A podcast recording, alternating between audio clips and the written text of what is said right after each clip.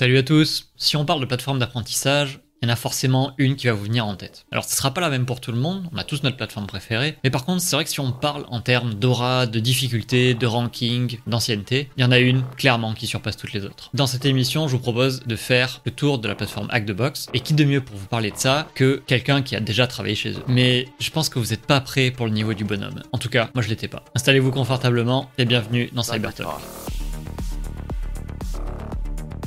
La question, est-ce que tu peux te présenter succinctement Côté pro, perso, tu fais un peu comme tu veux. Bah donc moi c'est Euse, je m'appelle Mathieu Billot dans la vraie vie. Ça fait 16 ans que je bosse dans le domaine de l'IT et de la sécu. J'ai fait pas mal de choses dans ma carrière, j'ai été admin 6, admin réseau, j'ai fait de la base de données et j'ai fait pas mal de sécu aussi. J'ai fait du défensif, de l'offensif, j'ai fait de la gouvernance. Aujourd'hui je fais de la formation et du CTF. J'ai touché à pas mal de choses et j'aime bien le CTF. Donc j'ai fait beaucoup de, challenges euh, par le passé sur pas mal de plateformes, dont The Box et euh, pas mal de networks du sens aussi pour ceux qui connaissent un peu euh, en termes de CTF. Puis côté perso, bah, je suis marié, j'ai deux enfants et, tout se passe bien et, voilà.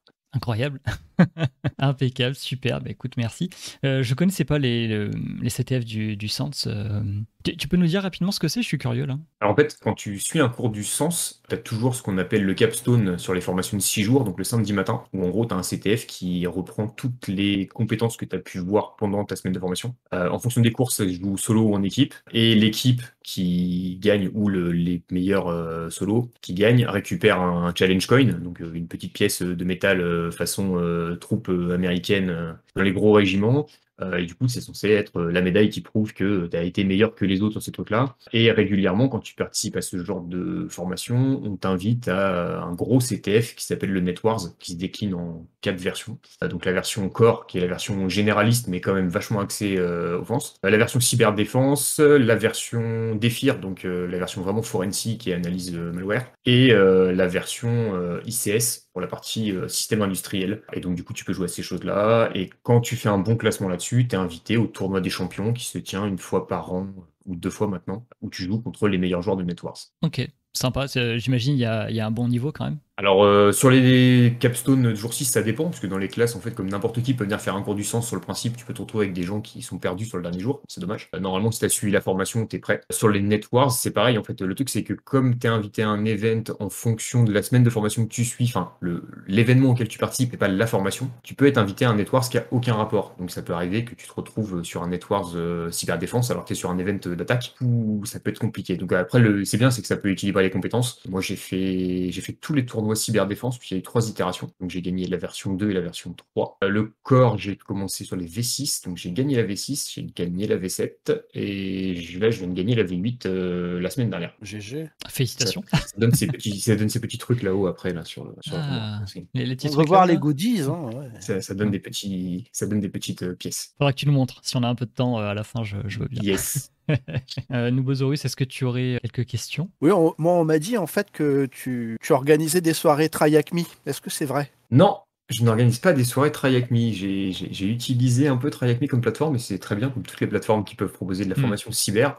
Euh, mais non, non, j'organise plutôt des soirées sur une autre plateforme que Try Me, avec un, avec un truc euh, genre euh, comme ça. Ah oui? Ah, ça me dit quelque chose, ouais. Le cube, là, ça me dit, ouais, je vois, je vois à peu près, ouais. Genre, euh, pirate la boîte. Euh, pirate la boîte, en bon français de France, avec des malingiciels, c'est ça? Avec des malingiciels. Euh... Très bien. Parfait, bah, écoutez, on va, on, va enchaîner. Alors, sur les sujets du jour, euh, bah, c'est bien que tu parles de, de pirate la boîte, parce que c'est le sujet du jour, effectivement. Euh, le sujet principal est le, premier. Euh, on va parler euh, de la plateforme Hack the Box. On va essayer de faire le tour un maximum de ce que propose Hack the Box sous tous les formats. On va essayer de poser un maximum de questions pour bah, comprendre tout ce qu'on peut faire sur cette plateforme et ce que ça peut nous apporter dans notre vie. Ensuite, on parlera des Meetup Hack the Box France. C'est un événement que tu organises depuis un bon moment maintenant. Donc voilà, on va essayer pareil de faire le tour. Comment ça se passe? Euh, depuis quand, l'histoire, etc. Et on finira sur un sujet un petit peu plus général, mais qui, qui reste connecté, c'est la communauté cyber en règle générale. Et on va essayer de voir ben, ce, que, ce que peut nous apporter la communauté cyber en tant que professionnel de la sécurité, euh, du mauvais côté, et éventuellement quels sont les, euh, les pièges, les dangers que ça peut présenter également. Peux rencontrer des gens chelous avec des barbes en noir et blanc, avec la communauté cyber, fais gaffe. Je prends pour moi, ça, attention. Eh bien, écoutez, on va se lancer sur le premier sujet, du coup, la plateforme Hack the Box. Qu'est-ce que c'est ça, la plateforme Hack the Box Qu'est-ce que c'est? C'est parti. Ah ouais, moi Eh je ben, comprends Qu'est-ce que c'est? Eh ben, c'est très bien, c'est une bonne question. Ça a évolué pas mal au fil du temps avec The Box, euh, puisque ça a été créé en 2017.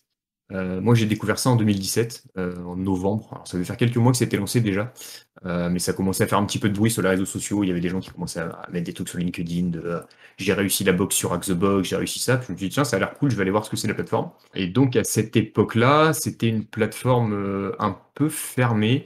En fait, pour rentrer, c'était pas comme aujourd'hui. Aujourd'hui, si tu rentres sur Hack the Box, tu arrives, tu fais register, tu mets ton adresse mail, hop, c'est bon, tu rentres comme une lettre à la poste.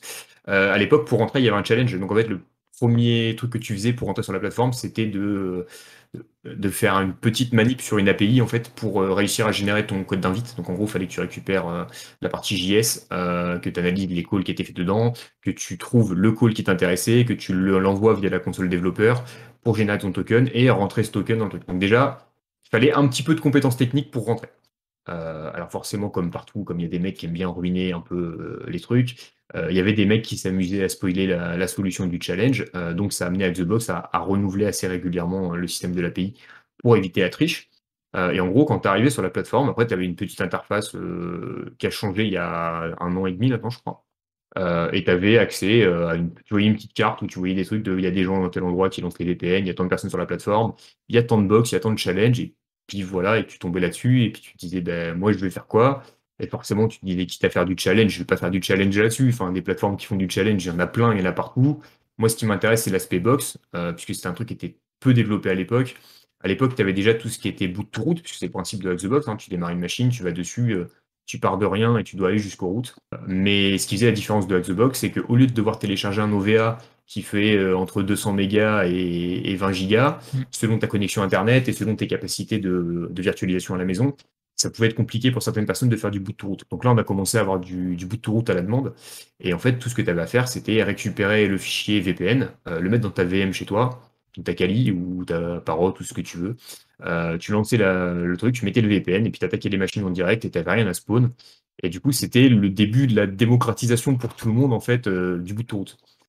C'était cool. Moi, je suis arrivé là-dessus. j'avais, j'avais quelques petites compétences. J'avais fait pas mal de petits challenges à côté avant. J'avais fait du CTF avec des potes, genre de choses. J'avais fait des machines sur Vulnub à l'époque, qui était le plus gros truc de machine bout de route. J'en avais fait plein, j'étais trop content. Et là, j'ai pris ma première claque. Je suis allé sur une machine, j'ai commencé. Puis j'ai essayé, j'ai essayé, j'ai essayé, j'ai essayé. Et j'ai pas réussi. J'ai dit, tu sais quoi, ça m'a saoulé, je verrai demain. Et demain, après-demain, après après-demain. Et un an est passé, je suis resté un an sans toucher à la plateforme. En me disant, euh, l'Avex, je suis arrivé sur une plateforme qui, qui m'a démoli alors que c'était une box facile. Euh, bon, pas de bol, j'ai appris plus tard qu'en fait, il y avait un petit bug de VPN et qu'il y avait des trucs qui passaient pas. C'est pas grave.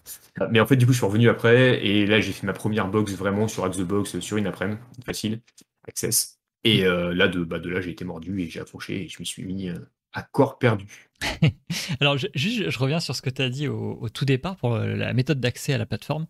Euh, moi, pour le coup, quand je suis arrivé sur Hack the Box, c'était exactement ça. hein. Il y avait encore cette épreuve. euh, alors, je me souviens plus où c'était planqué, mais ouais, effectivement, fallait euh, passer en console développeur ou du burp euh, si tu étais un utilisateur avancé pour, trouver le- le- l'accès, en fait. Et alors, je, m'en souviens très bien parce qu'avant, je faisais du RootMe. Et quand je suis arrivé là-dessus, en fait, genre, j'ai envoyé un message à un collègue de taf qui faisait ça à l'époque, qui en faisait. Et je lui ai dit, euh, mec, la plateforme, elle est pétée, euh, on, on peut pas rentrer dessus, en fait, euh, c'est pas possible. Et du coup, ça l'a fait marrer, et il m'a dit, non, mais t'es trop naze, en fait.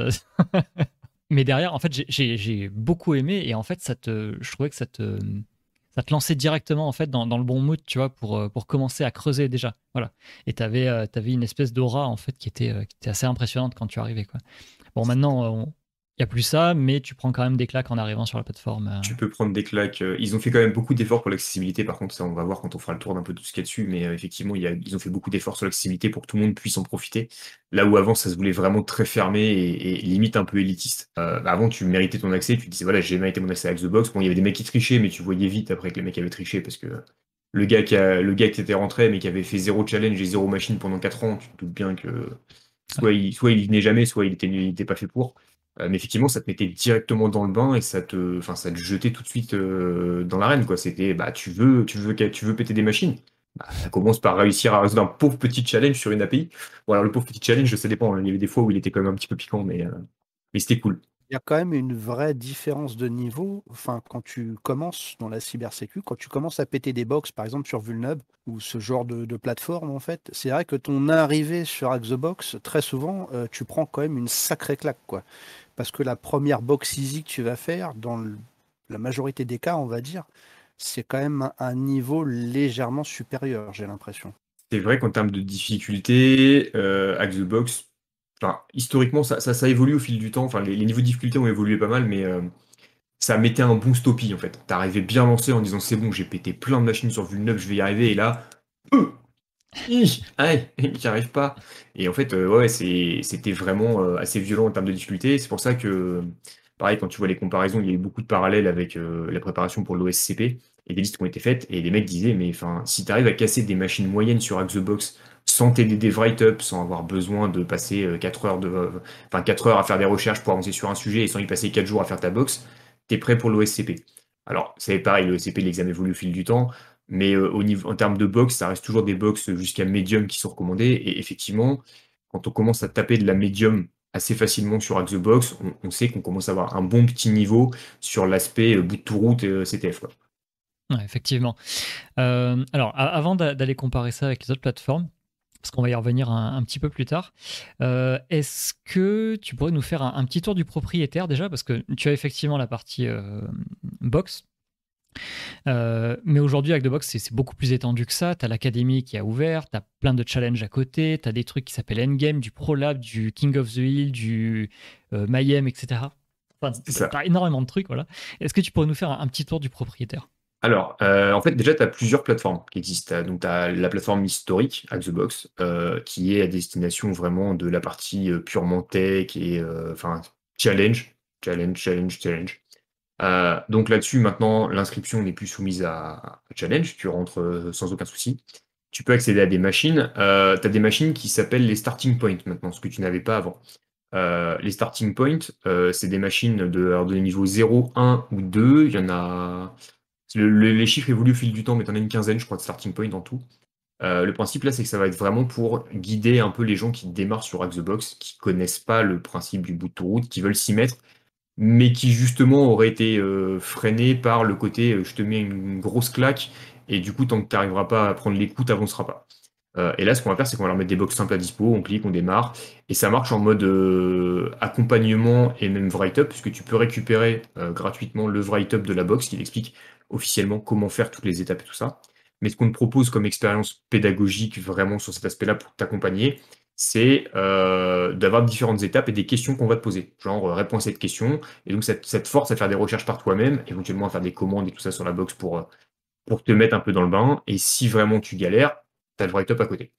Donc déjà, tu passes d'un truc où avant, tu arrivais sur une machine easy et tu prenais deux grosses claques et tu disais je reviendrai demain, à un truc où maintenant on te dit effectivement on va te guider et euh, t'as pas besoin d'avoir trop peur de ce qu'on va faire. Euh, ça, c'est le premier truc que tu vas avoir euh, sur l'aspect vraiment euh, plateforme de box. Tu vas avoir la partie challenge, qui est beaucoup, beaucoup plus développée qu'à l'époque. Puisque au tout début, il y avait des challenges, mais il n'y en avait pas beaucoup. Et les challenges, surtout, ils, étaient plus ou moins fixes, en fait. Tu avais un pool de challenge. euh, Il y avait un challenge qui sortait de temps en temps, mais peut-être toutes les 2-3 semaines, tu avais un challenge qui sortait, c'était sympa. Mais en fait, ça, ça roulait pas trop. Alors, c'était pratique pour un truc euh, dont on parlera sûrement après aussi, qui est euh, les différents rangs que tu peux avoir sur Hack the Box, qui sont basés sur un pourcentage de complétion. Euh. Et le pourcentage de complétion, euh, on, on y reviendra, c'est ce qui permet d'avoir différents rangs sur la plateforme, et il est basé aussi sur la réalisation de challenge. Euh, donc aujourd'hui, les challenges, il y a énormément de catégories hein, maintenant. euh, là où au début il y avait quelques trucs, maintenant il y a du web, il y a du MISC, il y a du réseau, euh, il y a du hardware, il y a du pawn, de la crypto, tu as du hack de jeu, donc il va avoir des, trucs où il va falloir bah, tricher dans un jeu pour réussir à récupérer un flag. Tu vas avoir des challenges mobiles. À côté de ça, tu vas avoir bah, le cœur de ce que connaissent les gens sur Hack the Box, donc les machines, avec un pool de 20 machines en permanence actives sur la plateforme, avec euh, les niveaux de difficulté euh, au nombre de 4. Facile, moyenne, euh, difficile et euh, insane. Donc euh, les insane, ça, a tendance à bien tabasser la tête, même quand on a l'habitude. Euh, en fait, faut être dans le bain. C'est comme tout. En fait, le truc, c'est que Hack the Box, c'est comme beaucoup de choses, c'est de la pratique, c'est de la régularité, c'est de l'entraînement.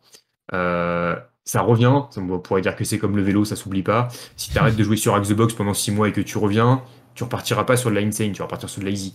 Mais ça va revenir assez vite et petit à petit tu vas t'y mettre. Et si tu es régulier, tu vas finir par atteindre un palier, par exemple le hard. Euh, le hard, tu vas commencer à galérer un peu, mais tu vas t'améliorer, ainsi de suite, jusqu'au moment où tu arriveras à aller sur des insane. Et quand tu feras des insane, en fait, après, ça va rouler.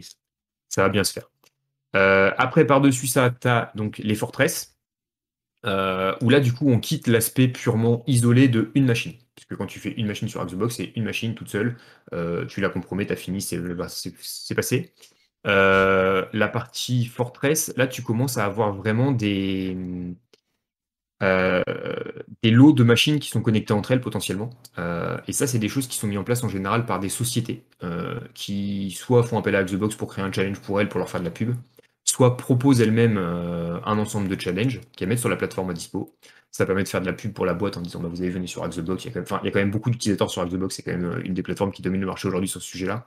Euh, donc du coup, ça permet de faire de la pub et ça permet aussi de, poster des annonces dans la partie carrière de Xbox et, et, éventuellement de dire pour que le gars puisse postuler sur notre offre, il faut qu'il ait fini la forteresse. Comme ça, au moins, tu sais que les compétences que tu attends pour un entretien technique, il a su les démontrer où il a su chercher où il fallait pour trouver les infos. Euh, donc ça. Donc par contre, cette partie-là de Xbox n'est pas accessible à tout le monde. Euh, c'est conditionné par le rang. Euh, donc je sais pas si on en parle maintenant ou si tu veux qu'on en parle après. mais en fait, il y a un système de rang sur Xbox qui est lié à ton pourcentage de complétion et à tes points. Et a tout un système de scoring. Et en fait, tu dois atteindre un palier pour pouvoir lancer des fortresses. Bon, on pourra peut-être rentrer dans le détail un, petit peu après, mais ok, en fait, je, je, t'avoue, je connaissais pas du tout le, système de Fortress. Euh, c'est vrai que c'est très intéressant du coup pour une entreprise d'avoir déjà une, pré-validation, parce que c'est un peu ce qu'on fait avec des certifications, euh, entre autres, mais là c'est customisé pour l'entreprise. Donc euh, si tu recherches un gars, je sais pas moi, tu, tu fais des challenges spécifiques à appli mobile ou ce genre de choses-là, tu, sais que la personne arrive, elle, a ce, genre de compétences. Quoi. C'est intéressant. Aujourd'hui, les fortresses, euh, c'est principalement du web, mais on pourrait avoir des, tu pourrais avoir des mecs qui font par exemple des challenges de reverse dans une forteresse. Et du coup, dire je cherche des reverseurs, je mets un truc full reverse quoi. Ok. Et c'est comment dire, c'est bien fourni comme catégorie? Genre, t'as quoi? T'as as 50 entreprises ou t'en as 5, 6 euh? T'en as. Alors, je crois qu'il y en a 6 ou 7 des fortresses actuellement. 6, je crois. parce qu'il y a une ligne qui sortit récemment, la WS. 1, 2, 3, 4, 5 et ouais, 6, t'en as 6, ouais. Ok donc deux boîtes françaises, Cocorico. ok, ça marche très bien. Donc la forteresse, voilà, tu as la forteresse qui est le début justement de ce que tu peux avoir en termes de, de tout environnement plus complexe. Euh, parce que du coup, tu commences à avoir un peu plus de, machines et des trucs spécifiques pour une boîte. Après, tu as l'étape d'au-dessus qui demande un rang encore plus élevé sur la plateforme. Et alors là, du coup, ça, exclut de facto beaucoup, beaucoup de monde parce que c'est un rang qui est assez compliqué à atteindre. Euh, c'est la partie endgame. Ça porte bien son nom, c'est le endgame, c'est censé être euh, le, graal du truc que tu peux avoir gratuitement dans Xbox, enfin gratuitement ou avec ton VIP, peu importe, mais sans avoir besoin de sortir la grosse carte bleue à côté pour acheter des gros trucs. Euh, et là, tu auras des environnements vraiment plus complexes. Tu vas pas être genre sur genre 2-3 machines ou du web et machin. Tu peux avoir des environnements complets Active Directory avec contrôleur de domaine, serveur MSSQL. Et, et donc voilà. Et donc les sur le endgame, c'est coupé en deux parties.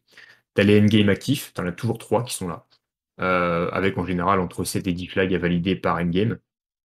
Et tu as les endgame retirés. Les endgame retirés sont réservés aux VIP, donc aux personnes qui payent un abonnement à Xbox spécifique. On verra qu'il y a trois offres euh, dans Xbox.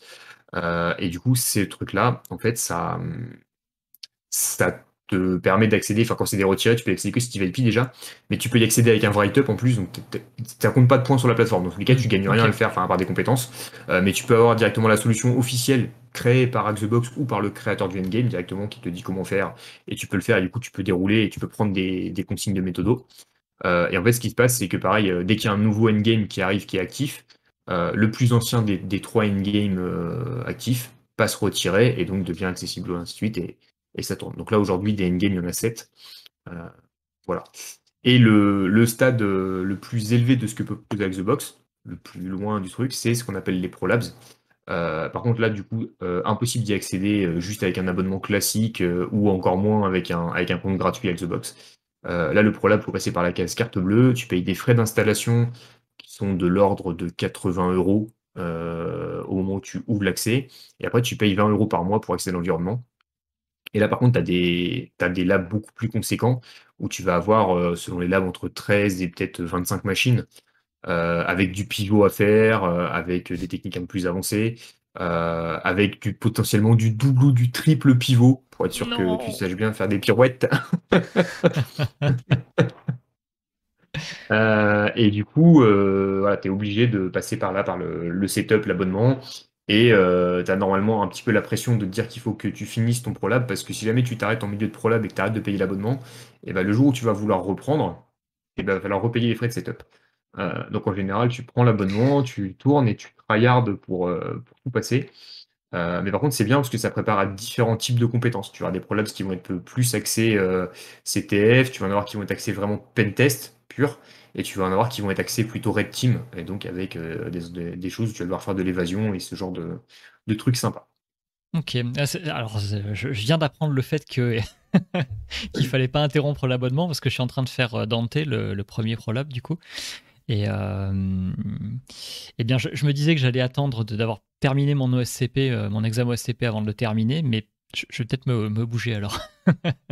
ah bah si tu veux finir le ProLab et avoir ton petit euh, certificat de complétion avec ah bah certif comme quoi tu as fini Dante, il vaut mieux aller jusqu'au bout. Bon, très bien, bah je, je vais me bouger. Alors, il y en a un qui est en train de rigoler en fond, là, je, je le sens, je le vois. Bon, bref. ok. Ok. Impec. Et alors, il me semble que côté épreuve, etc., on a fait un, bon petit tour. Il y a la, partie, euh, comment dire, euh, live, on va dire, des, épreuves. Tu as le King of the Hill, il me semble, et Mayhem, ou alors King of the Hill, il n'y en a pas sur Hack the Box, je me souviens plus. Si, en fait, tu as, une autre euh, partie dans Hack the Box qui est là du PVP, là où habituellement on pourrait dire que c'est du PVE, enfin, tu es tout seul contre ta box et voilà. Mhm. tu as du mode en équipe, donc qui s'appelle Battlegrounds les champs de bataille. Euh, c'est un principe qu'on a toujours trouvé en CTF euh, sur site qui existait, qui s'appelle l'attaque défense, euh, mais là poussé directement en ligne pour des gens. donc tu as l'aspect, donc tu as Mayhem, où en fait chaque équipe, donc du coup tu peux jouer en, alors de mémoire tu peux jouer en 1v1, 2v2 ou 4v4. Euh, bon, forcément, le plus drôle, c'est de jouer en 4v4 parce que sinon, euh, c'est vite mm. plus limité. Euh, ils organisaient, ils organisaient c'est pas moi qui l'ai pas fait, mais ils faisaient des tournois sur un week-end, des fois où ils disaient, moi, là, sur le week-end, on peut y aller. et donc, du coup, chaque équipe a quatre machines qui pop de son côté. Les quatre machines sont les mêmes, enfin, du coup, la machine A de l'équipe 1 est la même que la machine A de l'équipe 2, et ainsi de suite. Et donc, du coup, chaque équipe a l'accès route sur ces machines. Chaque équipe a du temps de préparation pour durcir ses machines pour trouver les failles et les colmater. Euh, après, tu as un bot qui passe, comme le faisait le sens à l'époque avec ses châteaux, euh, pour vérifier si les machines sont up, si les services vulnérables qui doivent mm. normalement porter les flags sont up, voir s'il y a un flag. Et du coup, en fonction de si tes machines sont up et que ton flag est présent, tu gagnes des points. Si tes machines sont up mais que le service n'est pas accessible, euh, tu perds des points potentiellement. Euh, ou s'il y a le flag des autres, bah, c'est les autres qui gagnent des points. Et le but, c'est pendant la durée de la partie, donc une heure, euh, de comprendre le plus de serveurs possible, de maintenir en état euh, et de faire en sorte que bah, ce soit toi qui contrôle les 8 machines pour que le score monte suffisamment pour que ton équipe gagne à la fin. Il y a des règles un peu spécifiques que fournit Xbox là-dessus. Typiquement, normalement, c'est interdit de faire tout ce qui est automatisation et tout ça. Hmm. T'as pas le droit d'arriver avec tes playbooks Ansible, par exemple, de durcissement et lancer. Le problème, c'est que c'est compliqué à vérifier et que du coup, euh, à une époque, il y a eu des problèmes de triche sur des gros tournois où les mecs arrivaient, ils connaissaient le pool de box parce que le pool de box, c'est pas non plus euh, énorme, il n'y avait pas de 200 machines différentes. Et les gars connaissaient les, machines qui tombaient, ils avaient les playbooks tout près, ils faisaient clic, hop, c'était durci, puis après ils lançaient les scripts d'auto-exploit. Et il y avait zéro fun pour l'équipe en face parce que les mecs ils démarraient, euh, ils pouvaient pas péter la box d'en face, leur box était pétée, ils pouvaient pas revenir dessus, et les mecs se cassaient, c'était pas fun. voilà. Le temps d'une pause café, c'est pas très, pas très marrant, ouais.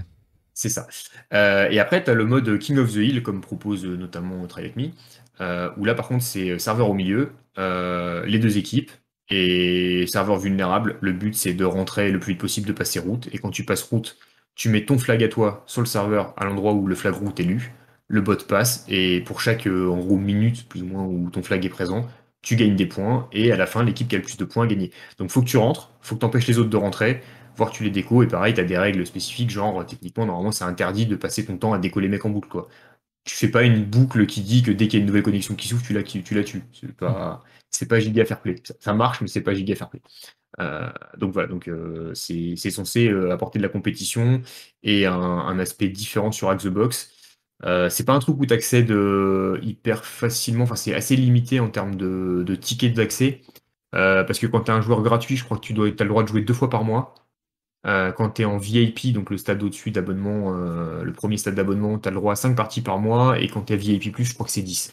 Euh, donc voilà, tu peux pas non plus te dire je vais passer toutes mes soirées à faire ça, parce que tu as un système de quotas, ou alors faut que tu viennes sur un tournoi quand il y a un tournoi. D'ailleurs, ça pourrait être une idée sur un event de faire un tournoi, ça pourrait être marrant.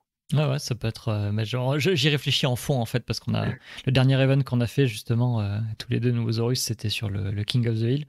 Et euh, bah, il y a pas mal d'idées qui ont fusé depuis. Euh, le format était bien apprécié, donc c'est c'est quelque chose à explorer. Ouais. C'est, euh, en tout cas, je trouve ça très sympa comme, comme genre de, de système. C'est hyper ludique, ouais. Mm. Ça dépend contre qui tu tombes. Hein. Si tu tombes sur un XX, ça va pas être ludique longtemps. Euh, moi, je voulais revenir sur un petit point parce que tout à l'heure, tu as parlé de, des différentes box en fait, et du coup, tu as dit qu'il y en avait certaines qui étaient plutôt CTF et d'autres plutôt axées pentest. Et hum, la, bah, la question qu'on se pose souvent, c'est les, les, les, skills que je vais, que je vais acquérir dans Hack the Box. Est-ce qu'éventuellement ça peut me servir d'un côté professionnel? Est-ce que je vais pouvoir mettre en application euh, les vulnérabilités que je vais trouver ou ce genre de choses? Alors, euh, ce que tu vas pouvoir euh, mettre en œuvre sur Xbox, ça sera jamais perdu, puisque dans tous les cas, tout ce que tu auras appris te servira bien à un moment ou un autre de ta carrière, même si tu bosses pas spécialement euh, typiquement en pentest, ça t'apprendra des choses. moi, ce que je vois surtout, c'est l'aspect, comment on pourrait dire ça? tu vas apprendre vraiment plein de hard skills, de compétences spécifiques vraiment techniques, genre par exemple bah, faire de l'énumération sur un serveur, comment on va vérifier, qu'est-ce qu'on va vérifier. Tu vas peut-être tomber sur une box où pour une fois tu vas avoir un truc que tu vas avoir énuméré et où d'habitude ça servait jamais à rien, donc tu commences à te dire au bout de 20 box, ça sert à rien de faire cette étape-là. Et là tu vas avoir la machine qui va te dire ouais en fait ça sert. Euh, tu vas avoir des fois où tu vas avoir un truc qui va être tellement planqué dans un coin euh, paumé que tu auras mis tellement de temps à le trouver, euh, enfin à trouver cette aiguille dans une botte de foin, que tu vas te dire que ce truc-là, la prochaine fois, c'est le premier truc que je fais. du coup, tu vas aller jusqu'au bout du truc et tu vas prendre ce truc-là. On Mais, sent le vécu, là. Ah ouais, ouais, non, carrément. Enfin, c'est. Euh, l'avantage aussi, c'est que tu vas avoir plein de box où, comme en fait, du coup, le pool est vraiment assez souvent renouvelé. En fait, tu as, une box qui sort toutes les semaines. Donc, en fait, euh, ça, ça roule super vite. Euh, bah, tu vas avoir plein de technos. Donc, en fait, même des technos que tu n'exploites pas au quotidien, que tu n'attaques pas en pentester, ou même si tu admin 6, par exemple, que tu les administres pas, ces solutions, tu vas être mis en contact avec ces trucs-là. Typiquement, si tu fais jamais de Git de ta vie, il y a quand même des box, tu vas tomber sur des box où il y a du GitLab ou autre et tu vas être obligé à un moment ou un autre, si tu veux pouvoir la réussir, cette box, d'apprendre à utiliser cette technologie. Et du coup, ça va être des bribes de, connaissances techniques que tu vas acquérir au fil du temps. Ils vont former une petite chaîne de compétences au fur et à mesure, qui vont faire que tu vas devenir meilleur au quotidien, quel que soit le truc. Euh, mais moi, ce que je vois surtout, c'est qu'en fait, ça te crée des réflexes, un peu comme tout. C'est souvent le parallèle que je fais avec les CTF et, la vraie vie avec euh, les arts martiaux, par exemple. Euh, à force de t'entraîner, tu développes des réflexes, et ces réflexes-là, du coup, bah, ça, se mobilise automatiquement plus ou moins. Euh, et tu vas avoir des trucs, genre typiquement euh, des outils que tu vas utiliser pendant un CTF ou pendant du Xbox, par exemple. Bah, tu vas en avoir certains où tu vas oublier le nom à chaque fois, tu vas passer ton temps à rechercher comment il s'appelle déjà cet outil, machin. Mais t'en as, ils vont tellement te marquer la rétine ou le cerveau que quand tu vas tomber dessus, tu sais que, enfin, tu sais que c'est un truc dramatique. moi, typiquement, ça m'est arrivé en contexte pro. Euh, sur un job précédent. Euh, d'avoir un collab, euh, on, avait un, on avait une cellule de réponse à incident et on faisait un, début de SOC et on collectait les logs de nos clients qui passaient.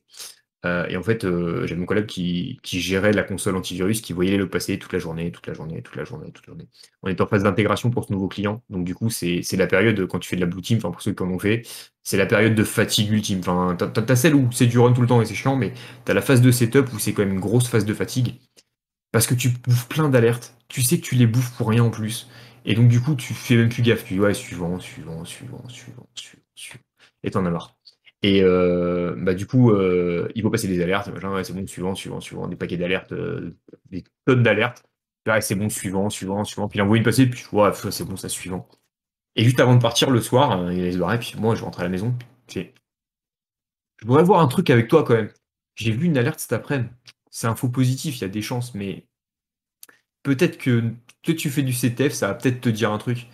Euh, j'ai vu un truc passer et sur un serveur, on m'a dit qu'il y avait une alerte parce qu'il y avait un mec qui avait téléchargé un logiciel, mais euh, ça doit être un truc de troll, c'est un truc de blague à des collègues, c'est pas possible. Ça s'appelle Juicy Potato. et là, tu sens le truc du mec qui, oh putain, j'ai fait des box Windows il y a pas longtemps. Juicy Potato, c'est un truc de privesque au niveau du kernel. Donc là, non, non, non, là, là, tu laisses pas passer, on y retourne. On est retourné sur le serveur en question. Et le gars était encore en train de faire ses courses. Il était en train de se balader. Il y avait le pack complet du petit script qui dit avec tous les logiciels dans un petit répertoire, avec tous les scripts qui se lançaient, qui créaient des dossiers avec les outputs. Et là, tu te dis, bah, si j'avais. Bon, après, moi, coup de bol, j'ai fait du pentest et de la réponse j'ai fait les deux dans ma vie. Mais si j'avais été qu'un blue teamer et que je faisais que de la blue team et que j'avais jamais fait de CTF et jamais d'offense, peut-être que je serais jamais tombé de ma vie sur le Juicy Potato avant. Peut-être que j'aurais pas imprimé, peut-être qu'on se serait dit, ouais, c'est bon, on s'en fout. Et, tu vois, c'est l'exemple type de bah, tu fais des machines Windows sur Xbox, le Juicy Potato. Le jour où tu vois Juicy Potato, tu dis à ton collègue non. Mm, mm. je comprends tout à fait. La patate juteuse, c'est pas bon. ouais, ça, a Mimicat, tous les trucs comme ça, ouais. J'ai vu passer un Mimicat, ça, ouais. Le mec, il a, il a, un chaton mignon sur son bureau, je comprends pas. Ah, c'est mignon. non, c'est pas mignon, non, non. En fait, en gros, ça va développer ce qu'on appelle euh, plus ou moins en anglais le situational awareness. En fait, en gros, tu, vas mm. développer des réflexes par rapport à ton environnement, par rapport à là où tu atterris.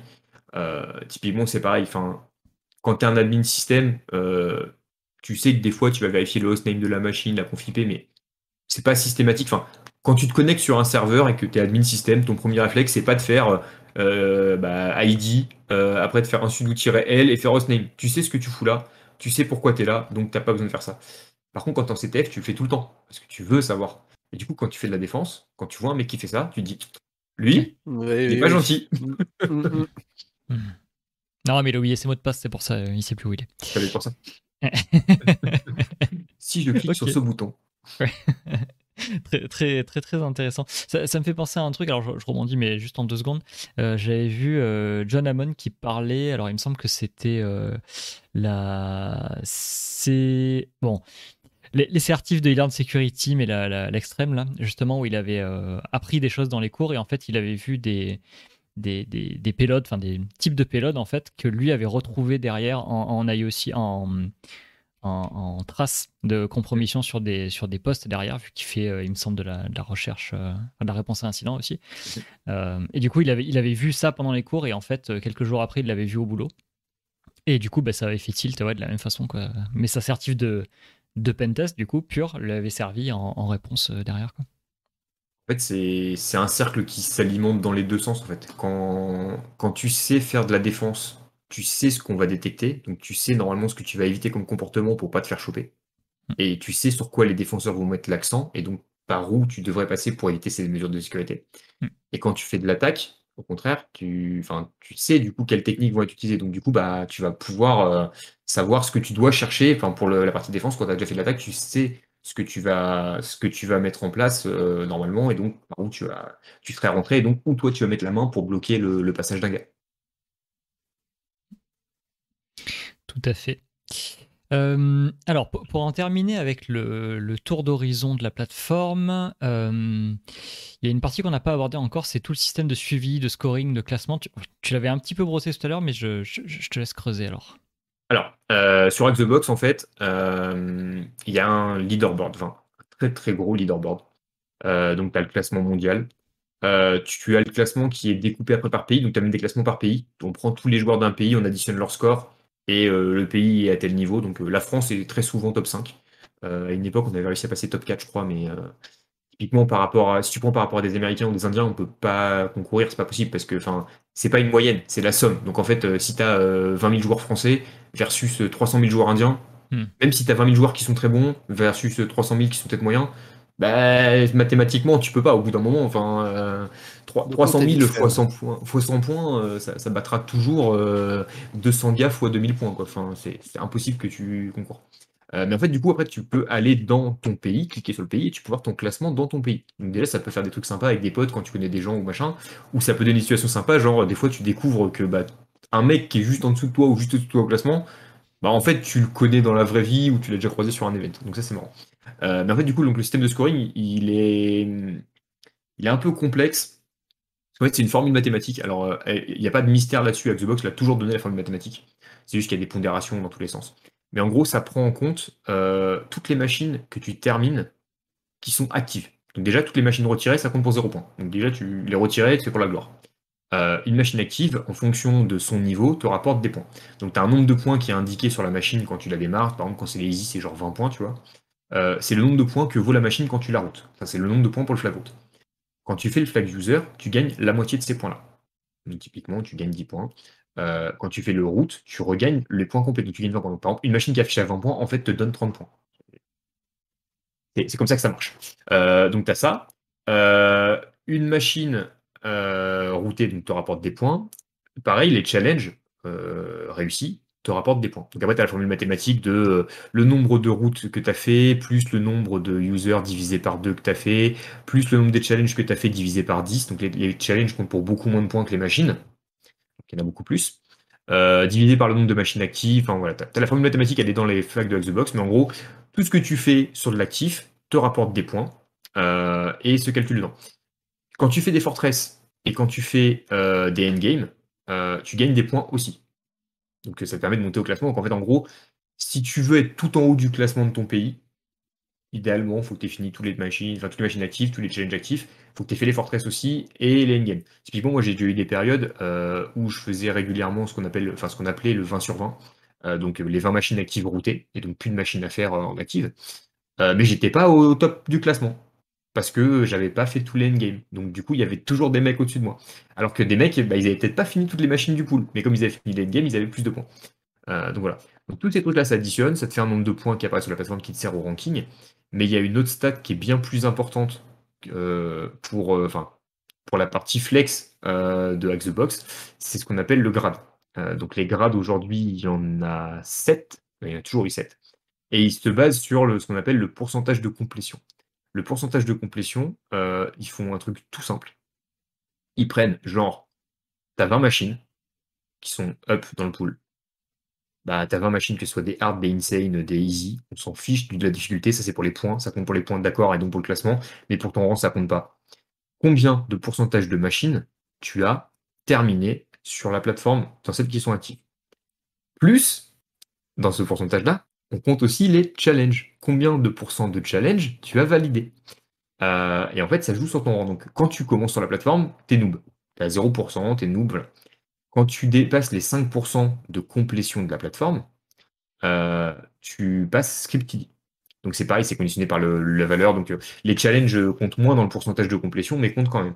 Ce qui veut dire que, on va voir au niveau des grades, passer un certain point, tu ne peux pas atteindre ce grade même si tu as fait toutes les machines actives, parce que tu auras les pourcentages de challenge qui vont jouer. Euh, donc après, tu atteins le grade hacker quand tu as fait plus de 20% de la plateforme. Donc là, tu commences à montrer que voilà, 20% de la plateforme, donc c'est-à-dire que techniquement, tu as fait au moins 4 box actives sur la plateforme, euh, plus 20% bah, de tous les challenges, ou alors tu es monté à peut-être 7 ou 8 box de la plateforme pour compenser le pourcentage de complétion euh, qui est moindre sur les challenges. ensuite, tu as le pro hacker qui dépasse les 45%. Donc déjà, ça, c'est quand tu commences à arriver là, c'est que tu as commencé à en faire un peu sérieusement. Ensuite, tu arrives au, Elite Hacker. Le Elite Hacker, tu es à 70%. C'est le rang, euh, je pense, euh, où plafonne euh, la majorité des gens. Parce que surtout maintenant, avec les nouveaux challenges qu'il y a, avec le fait que maintenant, il n'y a pas genre un challenge qui sort toutes les deux ou trois semaines, mais il y a des challenges qui sortent plusieurs fois par semaine, bah, ça roule tellement vite que si tu n'es vraiment pas très actif sur la plateforme, arriver au Elite Hacker, c'est déjà un challenge en soi. Parce que si tu commences pas par faire les challenges et que t'es pas genre euh, au moins 70% des challenges en disant là au moins j'ai une base solide, je vais continuer le reste, tu auras beau faire 20%, enfin 20, 20 sur 20 sur les machines en, active, hmm. tu pourras pas dépasser 70% et tu verras ton pourcentage qui stack genre à, à 60% et tu seras triste parce que tu auras fait 20 sur 20 et que ça passe pas. Et moi, ça a été mon cas longtemps après sur d'autres trucs. Mais tu es triste parce que tu dis, mais, mais je suis capable de faire toutes les machines actives, même des insane, même des trucs où il y a du hip overflow, même des trucs où il faut décompiler du Java et où il faut réécrire des exploits dedans, où il faut patcher des firmware et tout ça. Je sais le faire, mais je peux pas monter dans. Sel, ah, le sel, pas, le, temps. Faut, faut, poser des RTT en fait, c'est terrible. Ouais, il faut passer tes limites, peut-être, ou alors faut pas avoir de travail. Ça marche aussi. Aussi, ouais si t'as pas de travail, t'as pas d'argent. Et si t'as pas d'argent, t'as pas d'accès. Ouais, non, c'est compliqué. Euh, le grade du dessus, c'est gourou. Alors ça, c'est un grade qui a toujours été euh, relativement très respecté enfin, sur la plateforme. 90% de complétion. 90% de complétion, ça commence à causer. moi, c'est celui où j'ai stacké à un moment, en fait, parce que quand je suis passé, quand j'ai fait la première fois 20 sur 20 sur la plateforme, bah, j'étais pas gourou, j'étais elite hacker, et du coup, j'ai dû me bouffer les challenges. Et là, du coup, ce que je faisais, c'est que je maintenais mon niveau 20 sur 20. Bah, dès qu'il y avait une box qui sortait, je me mettais tout de suite sur la box. Et je voulais la finir le plus vite possible pour rester à 20 sur 20. Et le reste du temps, avant que la prochaine box sorte, enfin sur le temps libre quand j'y passais, euh, bah, je charbonnais du challenge. challenge, challenge, challenge, challenge, challenge. Ça m'a forcé à faire plein de trucs que, que j'aimais pas ou j'étais pas bon, donc c'est cool, ça m'a appris plein de compétences. Euh, mais du coup, voilà, j'ai fini par passer gourou. J'étais content. J'étais passé à 90%, c'était trop bien sur la plateforme. J'étais dans les pas, pas, très nombreux à être gourou. Et après, tu as le stade euh, ultime du ultime de, de, la mort qui tue sur Xbox. Je pense mhm. qu'il n'y a, pas, il y a pas beaucoup de personnes qui l'ont, surtout que maintenant c'est vraiment compliqué parce que honnêtement, à l'époque où, où ça a été fait, euh, c'était plus simple parce qu'il y avait moins de challenges. Enfin, quand tu avais 40 challenges sur la plateforme, c'était facile de faire des 40 challenges. là, les challenges actifs, je crois que tu en as un truc genre 90 ou un peu plus, donc c'est déjà plus chiant à, à taquiner. Et donc, c'est omniscient. Donc, quand tu es omniscient sur Xbox, ça veut dire que à un moment donné, tu as eu 100% de la plateforme. Le, bon côté, enfin, le bon côté, si on peut se rassurer comme ça, c'est, on se rassure comme on peut, c'est que quand tu as atteint un grade, tu le perdras jamais. Tu seras, par exemple, si tu as été pro hacker, tu seras pro hacker à vie. Par contre, euh, pour passer Elite Hacker, tu as toujours le pourcentage de complétion qui est au-dessus. Donc, si tu as été pro hacker, tu étais à 45%. Si tu veux devenir euh, Elite Hacker, il faut être à 70%. Si tu fais pro hacker, t'es dégoûté de la plateforme, tu t'arrêtes, tu fais une pause, tu fais un break pendant trois mois. Ça m'est arrivé, hein, je l'ai fait euh, après Gourou. Euh, tu fais trois mois de break, tu dis c'est bon, j'en peux plus, je saigne des yeux dès que je vois, du, dès que je vois une box, dès que je vois le logo vert, j'en peux plus, je saigne des yeux. tu t'arrêtes. bah, quand tu reviens, ton avancement il est à zéro. Donc tu es toujours pro hacker, mmh. mais tu es à zéro. Et il faudra quand même que tu sois à 70% pour être hacker. Donc il faut que tu recommences tout. Donc ton rang il n'est pas perdu. Tu seras elite hacker, enfin pro hacker à vie, mais voilà. Et donc moi je suis passé omniscient euh, en 2019 je crois. Euh, après un, sprint de malade. En fait en gros euh, il me restait que les chals de pawn à faire. Je détestais le pawn, j'étais mauvais en pawn. je suis devenu à ce moment-là une brute en pawn. Je suis redevenu nul en pawn deux semaines après. Mais je saignais des yeux.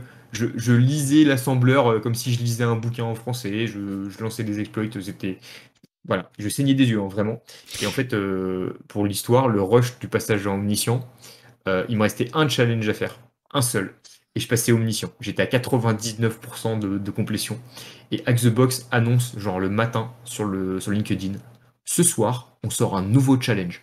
et là, je me suis dit, ok, si j'ai pas fini le oh challenge aujourd'hui, je ne serai jamais omniscient parce que j'aurais un challenge de plus à faire et ça rajoute. Et en plus, c'était pas un challenge qui sortait pour un autre. C'était là, il fallait hmm. dans tous les cas que je fasse celui-là. Du coup, j'ai charbonné comme un abruti le midi et comme un abruti en début d'après-midi. J'ai fini par réussir ce challenge, passer omniscient, avoir mon petit badge sur la plateforme qui dit que je suis omniscient et que j'ai fini la plateforme à une époque. J'étais content. J'étais le, deuxième en France à le faire. Euh, c'était pas moi le premier. Il y a eu quelqu'un qui l'a fait avant moi en France. Euh, mais j'étais content. Euh, et après, bah, forcément, j'ai fait une pause obligatoire hein, de ne plus voir de pawn de ma vie. je suis revenu quand même. Ça n'a pas duré trop longtemps. J'ai fait une pause de genre un mois et je suis revenu. Euh, mais voilà, c'était cool. Euh, et donc, du coup, à l'époque, Omniscient, alors c'est, on va pas se dire que non plus c'était une promenade de santé, mais c'était quand même vachement plus simple pour relativiser par rapport à aujourd'hui. Aujourd'hui, si je voulais devenir omniscient, bah déjà, là, vu que je pratique moins, il faudrait que je refasse là. Mon pourcentage de complétion, il doit être à 4%. Euh, même si je fais beaucoup de meet-up, du coup, on en parlera plus tard, mais même si je fais beaucoup de box en live et tout ça, bah, en fait, je fais surtout des box retirées pour pour former des débutants. Donc en fait, du coup, ça va pas point. Donc du coup, voilà. Mais euh, ça me prendrait énormément de temps à remonter. Et même là, avec tous les challenges qu'il y a, pour revenir au 100%, c'est immonde. Aujourd'hui, un mec qui devient omniscient sur la plateforme, euh, je pense que c'est une petite brute. Ouais. Et bonne chance. Alors, juste pour, pour, la petite histoire pour, euh, pour les gens qui vont regarder, le, le, principe de l'émission, en fait, c'est que je fais un petit peu de recherche sur la personne pour savoir à peu près à qui je parle, mais juste à peu près. Donc là, en fait, tout ce qu'il vient de dire, j'en étais pas du tout conscient, je savais pas du tout qu'il avait fait tout ça. Euh, et, là, je suis en train de péter un boulon. Je, n'avais aucune idée que tu étais passé à mission sur Hack the Box. C'est ultra violent, en fait. Ouais, c'était un poil violent. C'est oh c'est cool, c'est une super période. Enfin, je regarde un super souvenir. Hein, et ça a été une vraie preuve euh, d'aller au bout. Euh, mais ouais, tu, c'est violent. Et aujourd'hui, honnêtement, je ne sais pas si je pourrais le faire. Enfin, si, mm. je pourrais le faire, mais peut-être pas en aussi peu de temps qu'à l'époque. Quoi. Ça t'a pris combien de temps en tout pour euh, le moment où tu t'es dit euh, je, m'attaque sérieusement et le moment où tu l'as fait? Bah alors en gros, du coup, je dirais que entre le moment où je m'y suis remis vraiment sérieusement, enfin quand j'ai fait ma première box et que je m'y suis remis, et que je me suis dit je vais commencer à être un peu assidu et tout ça, euh, pour aller jusqu'à Elite Hacker, euh, ça a dû me prendre euh, peut-être un an pour passer de, de, de noob à Elite Hacker en étant plus ou moins régulier, mais j'y passais pas non plus super longtemps. Enfin, j'y allais euh, 3-4 fois par semaine, je faisais des trucs par-ci par-là, je démarrais une box, des fois je la faisais en 3-4 Hmm. fois. Enfin, il m'a fallu ouais, facilement euh, ouais, un an, peut-être un, un an, un an et demi, quoi. Et à partir du moment où je suis arrivé à Elite Hacker, euh, j'ai commencé à bah, bien prendre le réflexe, machin. Euh, j'avais un collègue de taf euh, qui bossait avec moi, qui s'était mis aussi sur the Box. euh, on s'entendait super bien. On, on avait un bon petit binôme quand on faisait du pen test au boulot.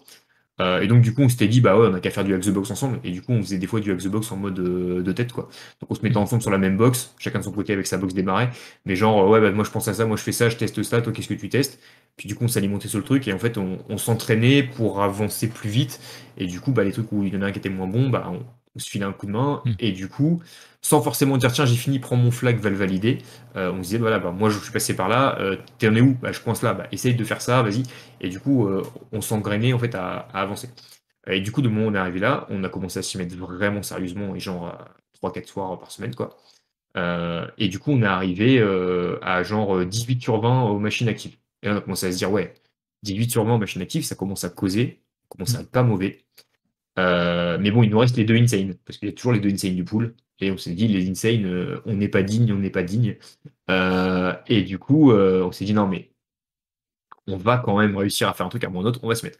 Donc on s'y est mis, on a commencé à, se forcer à maintenir ce 18 sur 20 et à essayer dès qu'on pouvait de, bah, passer à 19, en fait, de se dire, bah, il nous reste toujours les insane dans le pool, on va commencer à grignoter. Puis on a grignoté une première insane, on est passé à 19. Et du coup, on a dit, bon, allez, hop, euh, la coup de bol, entre temps, il y a une autre insane qui sort, qui vire la insane qu'on n'avait pas faite. Donc on tombe bien sur le pool, parce que du coup, on, on se retrouve pas de, il y a une box de plus à faire, on reste au même niveau. Et coup de bol, la insane qui sort à ce moment-là, est pas si insane que ça. Enfin. C'est relatif, mais euh, elle est dure, mais par rapport à celle qu'on essayait de taper, elle est pas si dure que ça. Alors, me demandez pas les noms, je m'en souviens plus, Euh, mais elle est plus si dure que ça. Et du coup, on la tape et genre on la pète sur un week-end, on l'éclate. Et là, on fait, mais on a 20 sur 20, cool. Donc le petit screenshot qui va bien sur LinkedIn, ouh, 20 sur 20 avec The Box, euh, on est trop dégueu. Et puis là, la réalité revient et t'as des mecs qui viennent qui font, hey, t'as 20 sur 20, mais t'es toujours pas omniscient. Ah ouais, c'est vrai. T'as raison. T'as raison. Euh, merci. C'est dur, Merci de, c'est dur. merci de me rappeler que je ne suis que, que un 20 sur 20 qui n'est pas omniscient. Et du coup, là, on se dit, bah, eh, mais pourquoi on n'est pas omniscient d'ailleurs? C'est vrai que c'est con ça. On a, on- pour monter gourou, euh, parce qu'on était passé gourou entre temps, à force de faire du chal, comme en se disant, bah, quand même, faire un truc. Ouais, c'est vrai qu'il nous reste quelques chals. Donc, du coup, bah, on commence à faire les chals. La motivation qui faiblit un peu parce que tu vois le truc qui, qui est pas loin, mais qui, il recule et puis il avance un peu, puis il recule. Et euh, on se dit, bon, allez, vas-y, on continue. Donc, on, repère des box, euh, un peu moins de temps euh, côté perso et côté pro. Donc, du coup, bah, on redescend, on redescend, on retombe genre à 12. Puis là, on se dit, ouais, vas-y, c'est bon, enfin, 12, euh, pff, remonter à 20, euh, la flemme, ah, vas-y, laisse tomber. Donc, on laisse descendre, descendre, descendre, puis au bout d'un moment, on arrive genre à 6, puis on fait, non, mais. À 6, là, là c'est chaud quand même, enfin, faut qu'on se respecte un petit peu, et on y retourne. Et du coup, là, on s'y est remis.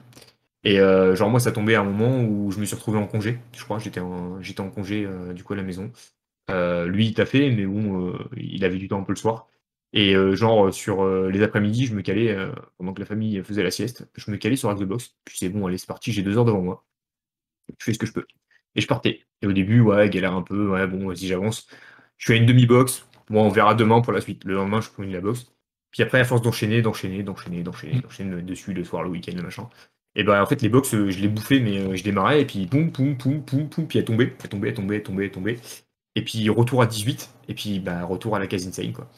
Euh, et là on a fait ouais non bah là euh, là par contre euh, retour à l'insane euh, bah on refait le 20 sur 20 et puis on y va donc reparti dans les embrouilles de 20 sur 20 monter toujours pas toujours pas omni et puis bah redescendu 19 machin et là on se dit ouais non c'est bon la dernière fois qu'on monte euh, à 20 sur 20 la prochaine fois qu'on monte à 20 sur 20 c'est la dernière et là, si on monte à 20 sur 20, là par contre, on est omni. Quoi. Et je dis, bah, tu sais quoi, moi pendant qu'on fait les trucs là, on est à 19. La box, je la, je la tape pas pour l'instant, je vais aller sur les chals. Je saigne tous les chals que je peux, il m'en reste 3-4. Bon, à 3-4, c'est bon, ça passe. Je repasse sur les box, on monte à 20, 20 sur 20, 4 chals. Le fameux rush final de bon, bah allez, euh, Mm. c'est c'est le moment ou jamais. Et du coup, bah, charbon, passage, euh, passage à, ça, de genre à deux heures qui sortent leur nouveau challenge de mort, euh, passage omniscient, euh, badge, tout content. Ah, c'est littéralement un shonen ou une série Netflix. Tu, veux pas monter un show Netflix avec. On pourrait faire un shonen avec The Box, il y aurait ah, moyen, je pense. Franchement, sans, problème. L'histoire que tu viens de raconter, je, la vois trop. One Boxman. ouais, c'est ça, One Boxman. Excellent. Ok, bon, ben, belle aventure en tout cas. C'est vrai que ça, je, lis dans le, dans le chat un peu, euh, ça donne envie de tryhard, mais ouais, euh, effectivement, ouais, moi ça m'a donné envie de tryhard là, juste euh, le fait d'écouter. ok, très bien. Alors, finissons notre tour d'horizon de Hack the Box.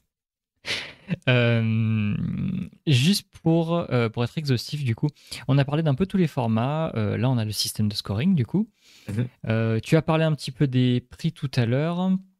Euh, j'aimerais aller là-dessus sur euh, tout ce qui est euh, prix, accès, etc. Donc tarif formule et à peu près par, partie le, niveau qu'on est censé est censé avoir.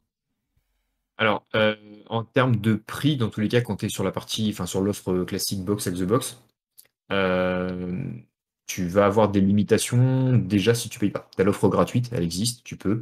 par contre, tu auras des contenus sur lesquels tu pourras pas aller par exemple les box retirées, parce que toutes les box retirées euh, sont dédiées aux VIP exclusivement. Donc toutes les box que tu peux trouver avec des write-ups sur Internet euh, et qui sont des box euh, qui peuvent être super intéressantes pour monter en compétences ou pour voir d'anciennes techniques, tu n'auras pas accès à ça. Donc déjà, tu es limité sur cet aspect-là.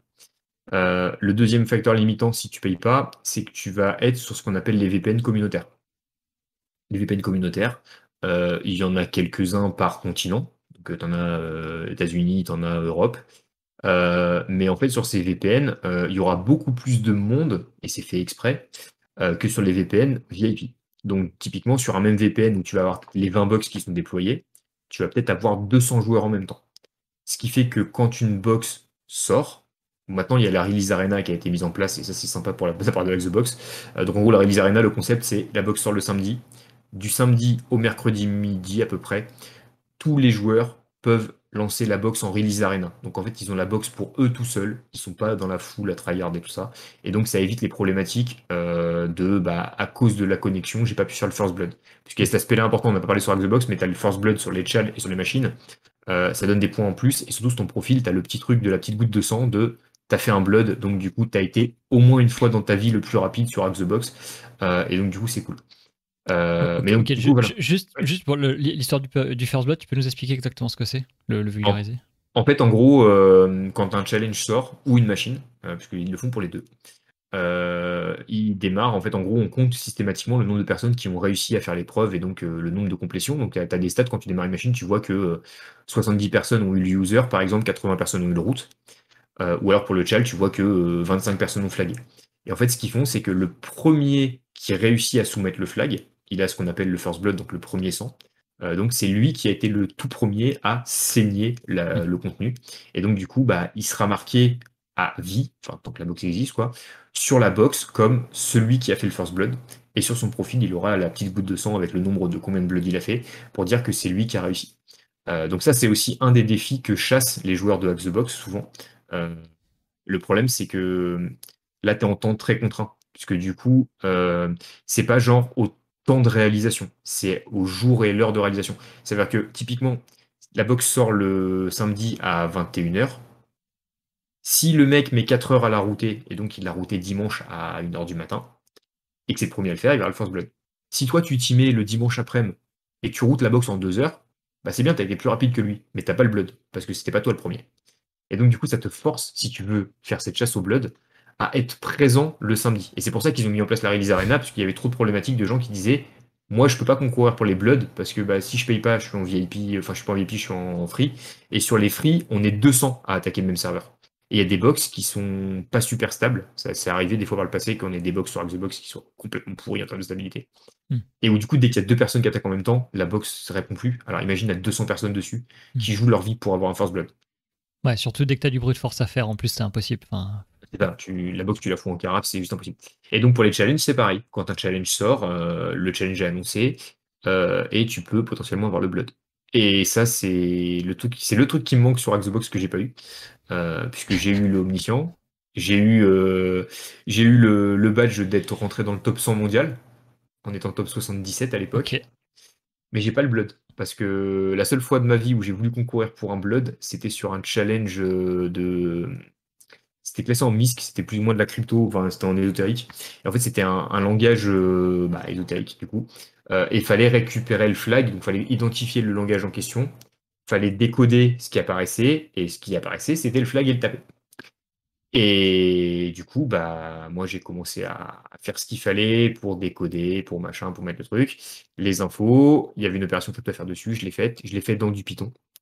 Et comme le flag était pas gigalon, je me suis dit, t'es pas plus con qu'un autre, tu vas le taper pour la gloire parce que personne n'a flag encore, donc tu vas faire le blood Ah, en tapant ton flag. Non, non, non. Et quand j'ai tapé mon flag, ça marchait pas. Et du coup, j'ai dit non, mais c'est pas possible. J'ai retapé mon flag, ça marchait pas. J'ai fait copier-coller. J'ai validé, on m'a dit félicitations. Et là, on m'a dit t'as pas le blood vous deuxième. Oh Et là, non ouais, c'est ça. C'est ça. Deuxième. Et là, tu vois dans les, dans les logs de la box de la shootbot, là, c'est qu'il y a un gars qui a flag genre 10 secondes avant toi. Et que t'avais fait un copier-coller, tu l'aurais eu. Et donc, bah, c'est dommage. Euh, donc voilà. Donc euh, c'est pour ça qu'il y a une histoire de maintenant de release arena pour éviter, enfin pour les box du moins, pour éviter ces genres de problématiques aussi de, de charge et de dire la box n'est pas stable. Et donc euh, Axebox propose une offre VIP euh, qui est le premier palier. Le VIP, c'est 10 livres par mois, donc en fonction du sens du vent et du cours de la livre sterling par rapport à l'euro, c'est plus ou moins autour de 12 euros. Euh, et ça te donne accès à des VPN qui sont moins chargés. Euh, moins chargés, ça veut dire qu'ils ont des VPN où en fait, en gros, tu vas être euh, en moyenne entre peut-être 10 personnes et 20-25 personnes max. Ce qui fait que, comme il y a un pool de 20 machines, à part si vous êtes tous sur les mêmes machines en même temps, ça se passe globalement bien parce que souvent, il y a des, chacun fait ses box et machin. Enfin, typiquement, si tu tombes sur un VPN, tu as du bol, tu tombes qu'avec des gens qui font des faciles et toi, tu fais des hard. Tu sais qu'il n'y a pas de souci. Et tu peux changer de VPN dans tous les cas. Si tu vois que le VPN là, ça marche pas ou autre, tu switches de VPN, c'est assez rapide. Euh, ça te donne accès euh, au contenu retiré, donc euh, à toutes les box passées, que tu peux démarrer à la demande. En disant je veux cette machine-là, tu la démarres et, et tu peux y accéder sans aucun souci. Et, et au moins tu peux voir, tu peux accéder au write-up officiel si tu veux. Donc tu peux télécharger la solution de la box et faire avec, libre à toi de la prendre ou pas. Et tu peux accéder aussi, tout à l'heure je parlais des endgames, et je vous disais qu'il y avait des endgames qui, qui te sortaient du pool et qui passaient retirés. Bah, c'est pareil, le endgame retiré, tu y accèdes que si tu es VIP. Si t'es pas VIP, tu peux pas. Sachant que pour les endgames, il y, a la, il y a la contrainte aussi, je vous disais tout à l'heure qu'il y avait une histoire de, niveau, mais j'ai pas encore expliqué les niveaux. Pour faire des endgames, faut être gourou. Donc si tu veux faire des endgames retirés, faut être gourou, normalement, donc 90% de compétition de la plateforme, et en plus il faut payer. Ça te donne accès à un système que présent dans Xbox qui s'appelle la Pawnbox, euh, qui te permet de démarrer dans ton navigateur une machine Parrot, puisqu'ils ont fait le choix de ne pas prendre du Kali mais de prendre du Parrot, euh, que pareil, hein, qui est un fork de Debian euh, avec des outils de sécu tout près, donc euh, c'est assez, assez similaire. Euh, c'est un peu perturbant au début parce que les dictionnaires sont pas au même endroit, les outils aussi des fois, donc il faut le temps de s'y habituer, mais une fois que tu t'y fais, ça se fait super bien. Tu y accèdes dans ton navigateur, le VPN est déjà configuré, donc t'as rien à faire, tu peux faire ça quand tu veux, tu peux faire ça sur un iPad si tu as envie, sur une tablette Android, Samsung, enfin n'importe quoi. Euh, et du coup, t'as pas installé de VirtualBox, t'as pas installé de VMware, t'as pas besoin de- d'avoir des capacités euh, de compute euh, chez toi et tout ça. Hmm. Tu démarres le truc, tu lances. Par contre, quand t'es VIP, euh, t'es limité en termes de temps et donc tu as 24 heures de Pawnbox. Euh, sachant que la Pawnbox, quand elle démarre, par défaut, elle démarre pour 8 heures. Quand t'as fini, tu peux l'arrêter stop et donc ça arrête le timer et ça décompte le temps que t'as utilisé. Par contre, si tu oublies, tu t'endors sur ton clavier ou n'importe quoi, bah, les 8 heures elles sont parties. Donc t'es vite arrivé à 8 heures en moins. Et ça se coupe tout seul à 8 heures. Donc voilà. Mais si tu fais trois fois des minutes sans sur le clavier, bah t'as plus de temps. Euh, et donc c'est perdu. Euh, et donc euh, ils ont créé, pour aller plus loin là-dessus, une offre complémentaire qui est le VIP+. C'est le où du coup c'est euh, prenez mon argent. C'est 15 livres, donc c'est une fois et demi le prix du VIP normal. Donc 15 livres, ça fait en moyenne 18 euros à peu près, enfin en, en moyenne normalement on produit 18 euros. Euh, et là par contre, euh, tu récupères la Pawnbox en illimité, tu peux la démarrer quand tu veux, où tu veux, zéro limite de temps. Donc au bout de 8 heures elle s'arrête toujours, mais tu peux faire extend, extend, extend si tu veux. Et puis si tu oublies de l'éteindre, c'est pas grave, parce que tu sais que tu as un temps illimité. Hmm. Euh, et donc tu tombes par contre sur des VPN qui sont du VIP+, donc là où il y a beaucoup, beaucoup, beaucoup moins de monde, euh, donc c'est beaucoup plus stable. Mais surtout, quand tu tapes des machines, c'est le même principe que la Release Arena. Donc quand tu prends une machine active du pool, tu la tapes pas sur le même pool que tout le monde, euh, comme dans un VIP où y a 25 dessus. Ça démarre une machine et ça te donne l'IP que à toi. Et donc, du coup, tu es le seul à taper cette machine active. Ce qui fait que génial. bah, du coup, t'as pas de problème de mec qui a laissé des trucs qui traînent, t'as pas le problème de la ah. box qui est pas stable. Là, si la box elle marche pas, c'est soit toi, soit la box qui a un problème. Mais il n'y a pas d'autres personnes euh, en travers de ton chemin. Alors ça, pour le coup, c'est peut-être qu'il y a certaines personnes qui voient pas l'intérêt, mais euh, là pour le coup, j'ai fait les labs OSCP il y a, il y a très peu de temps, et euh, un des reproches du lab, c'était ça, c'est en fait, ça m'est arrivé pas mal de fois, juste parce que tu es mal réveillé, tu arrives sur la box, tu accèdes au, peu importe, à ton foothold ou quoi, et tu arrives, et là, tu as le nom de l'exploit qu'il faut utiliser dans, dans le dossier mmh. d'arrivée et t'as fait LS et t'as pas compris et du coup tu t'es spoilé la box et, en fait c'est chiant. tu, tombes, sur une box où le user que t'as qui normalement a des simples privilèges et tu dois élever, en fait ton user il est admin de domaine alors qu'en fait il n'est pas normalement de base tu fais pourquoi c'est fini? C'est ça. Et, voilà. donc là en fait tu, ça, t'évite de te gâcher le plaisir. Mm. Ça t'évite de te retrouver avec des situations où bah, t'es frustré parce qu'il y a des mecs qui font de la, connerie à côté de toi. Euh, et donc là, t'es tout seul avec ta box, tu démarres quand tu veux, t'as zéro souci ça marche bien. Après, c'est sûr que c'est un coût, c'est un investissement, forcément, comme tout, on va pas se mentir, il hein, faut pouvoir les mettre les 18 euros. Euh, mais par contre, en fait, c'est si vraiment tu y passes beaucoup de temps, c'est intéressant. C'est comme euh, moi au départ, euh, quand j'ai commencé sur la plateforme, j'étais en free, je voulais pas passer en VIP. Et en fait, je suis passé en VIP le jour où je tombais sur une box où c'était vraiment super instable, où il y avait vraiment trop de monde dessus. Mm. Et où je me rendais compte que si je voulais pouvoir aller plus loin dans ma complétion de la plateforme, il faudrait que je. Bah, soit que je passe beaucoup plus de temps, et que j'allais, me choper un cancer de l'estomac à force, des ulcères à, force de gueuler sur mon écran. Ou alors qu'il fallait que je mette 10 euros par, enfin 10, livres par mois pour arrêter de galérer. Et donc j'ai commencé à passer en VIP. J'ai été VIP très très longtemps. Maintenant je suis VIP Plus parce que euh, Axebox m'a filé un accès VIP Plus.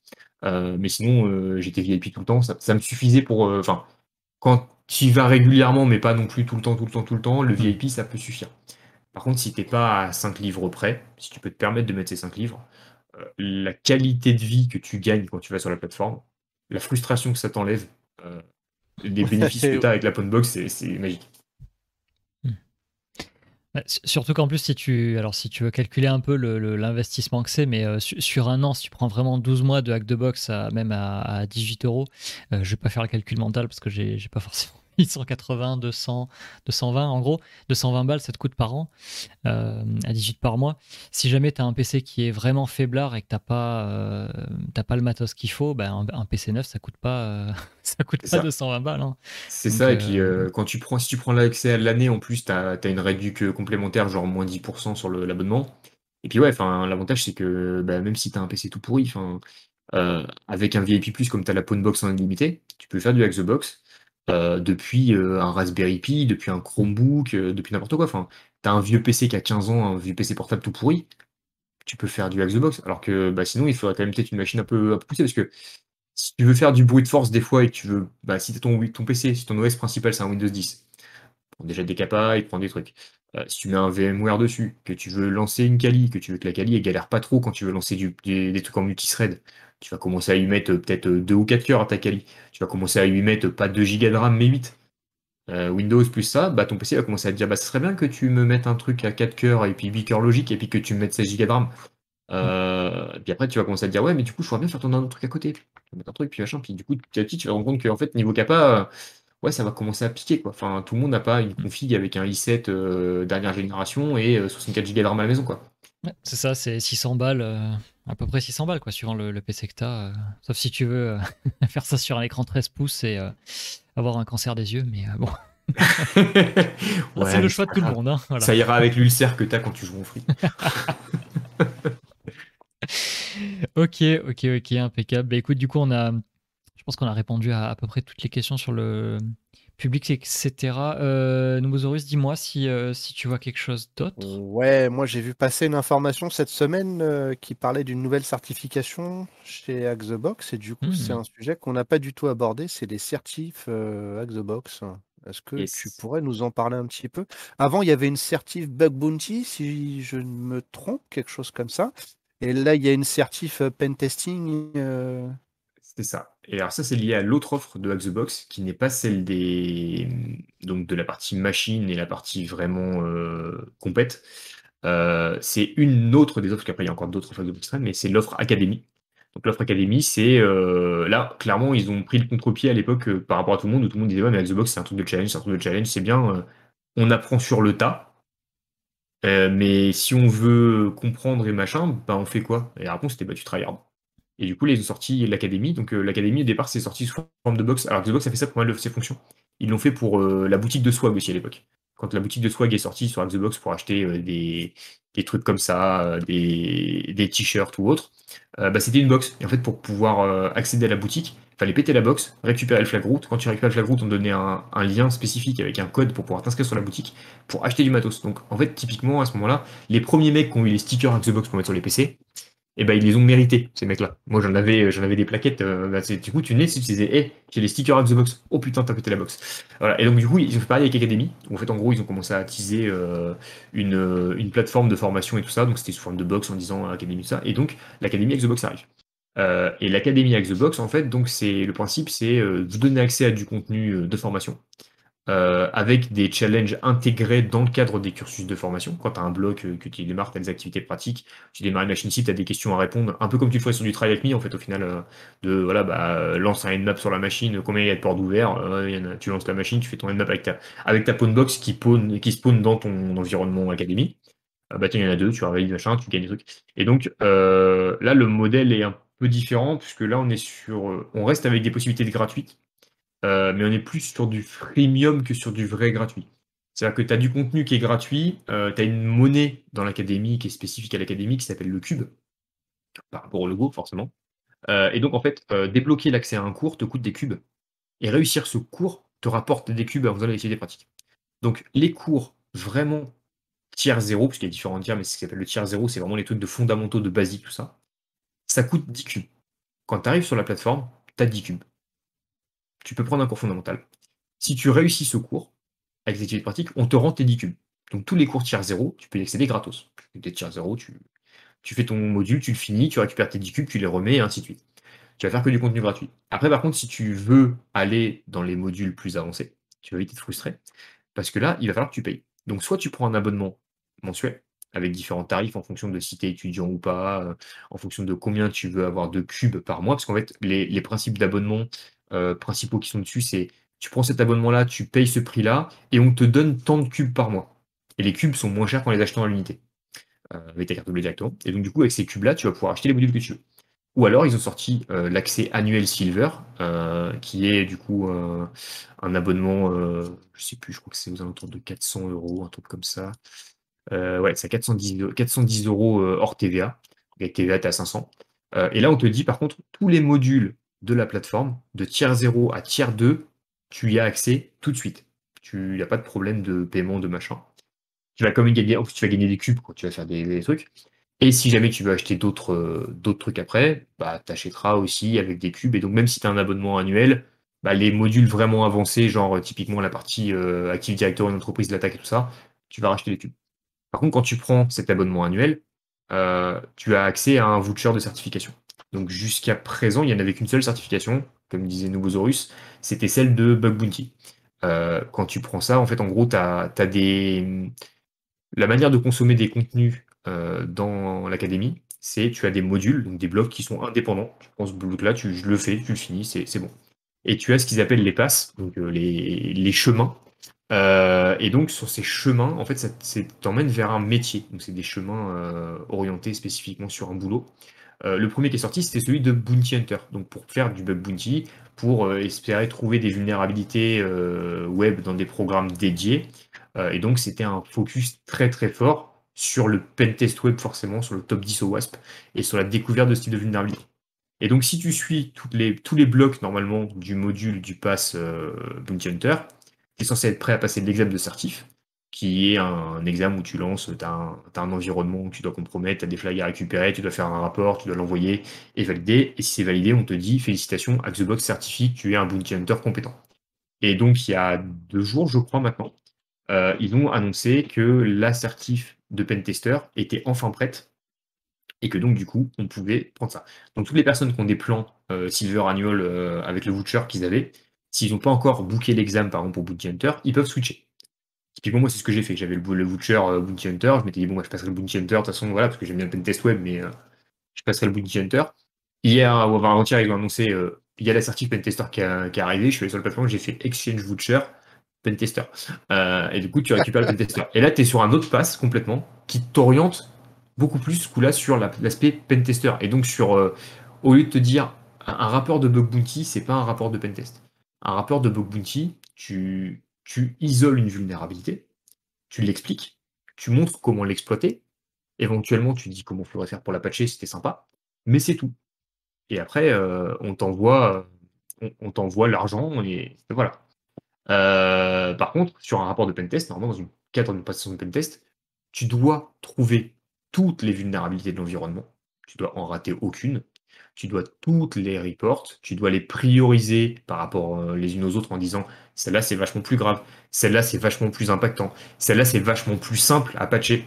Donc du coup, c'est une quick win si tu le fais. En fait, ça te prend, ça te prend deux heures et t'évites de perdre 20 millions. Et donc, du coup, le reporting n'est pas le même. Et donc, du coup, sur le pass en question, ils ont vachement orienté ça là-dessus sur qu'est-ce qu'on met sur rapport. Typiquement, là, le premier module que tu bouffes, c'est c'est quoi le pentest? Et du coup, on parle de toutes les phases, de comment elles s'alimentent entre elles, de, par exemple, euh, bah, la, la t'emmène sur de l'exploitation, l'exploitation t'emmène sur l'analyse de vue, l'analyse de vue t'emmène vers soit du pivot, soit euh, de la post-exploit. Et donc, après, ça s'alimente, tu repars. Et après, on te parle de tous les, livrables que tu dois donner pendant un pentest, bah, pour les normes américaines, par exemple. Euh, qu'est-ce que tu dois produire comme document, qu'est-ce que tu dois faire? Vérifier dans ces documents, qu'est-ce que tu dois marquer dans ces documents, euh, qui doit signer ces documents, qu'est-ce qui va t'arriver si tu as oublié de faire relire ce document? Et, voilà. et donc du coup, on va vraiment ça. Et donc du coup, l'assertif, donc il n'y a pas grand monde qui l'a passé, je crois même qu'il n'y a personne qui l'a passé encore, euh, puisqu'il est vraiment tout fraîche. mais c'est censé te guider vers un, justement un poste de pentester et es censé avoir toutes les armes qu'il faut pour attaquer ce job. Intéressant quand même, parce que hum, quand, on voit ce qui se fait euh, côté OSCP, c'est bah, as la partie technique et, euh, et tryharder, mais tu pas justement cette préparation au, métier euh, lui-même. J'ai entendu que c'était un peu plus le cas sur les, certifs e-learn security, mais donc c'est intéressant qu'ils prennent cette direction-là et j'ai l'impression que c'est quand même le entre guillemets le bon choix pour avoir un, job quoi. Bah, en fait, ça, répond à pas mal de besoins. Il y a, des gros besoins dans la Sécu aujourd'hui. Il y a des certifs qui sont connus, il y en a qui le sont moins. Euh, mais les boîtes ont besoin de se rassurer sur le niveau des gens. Euh, les gens ont besoin de trouver leur niveau aussi pour trouver du job, parce que c'est pareil, on, nous dit partout, euh, oui, il faut des pentesters, on en manque beaucoup partout.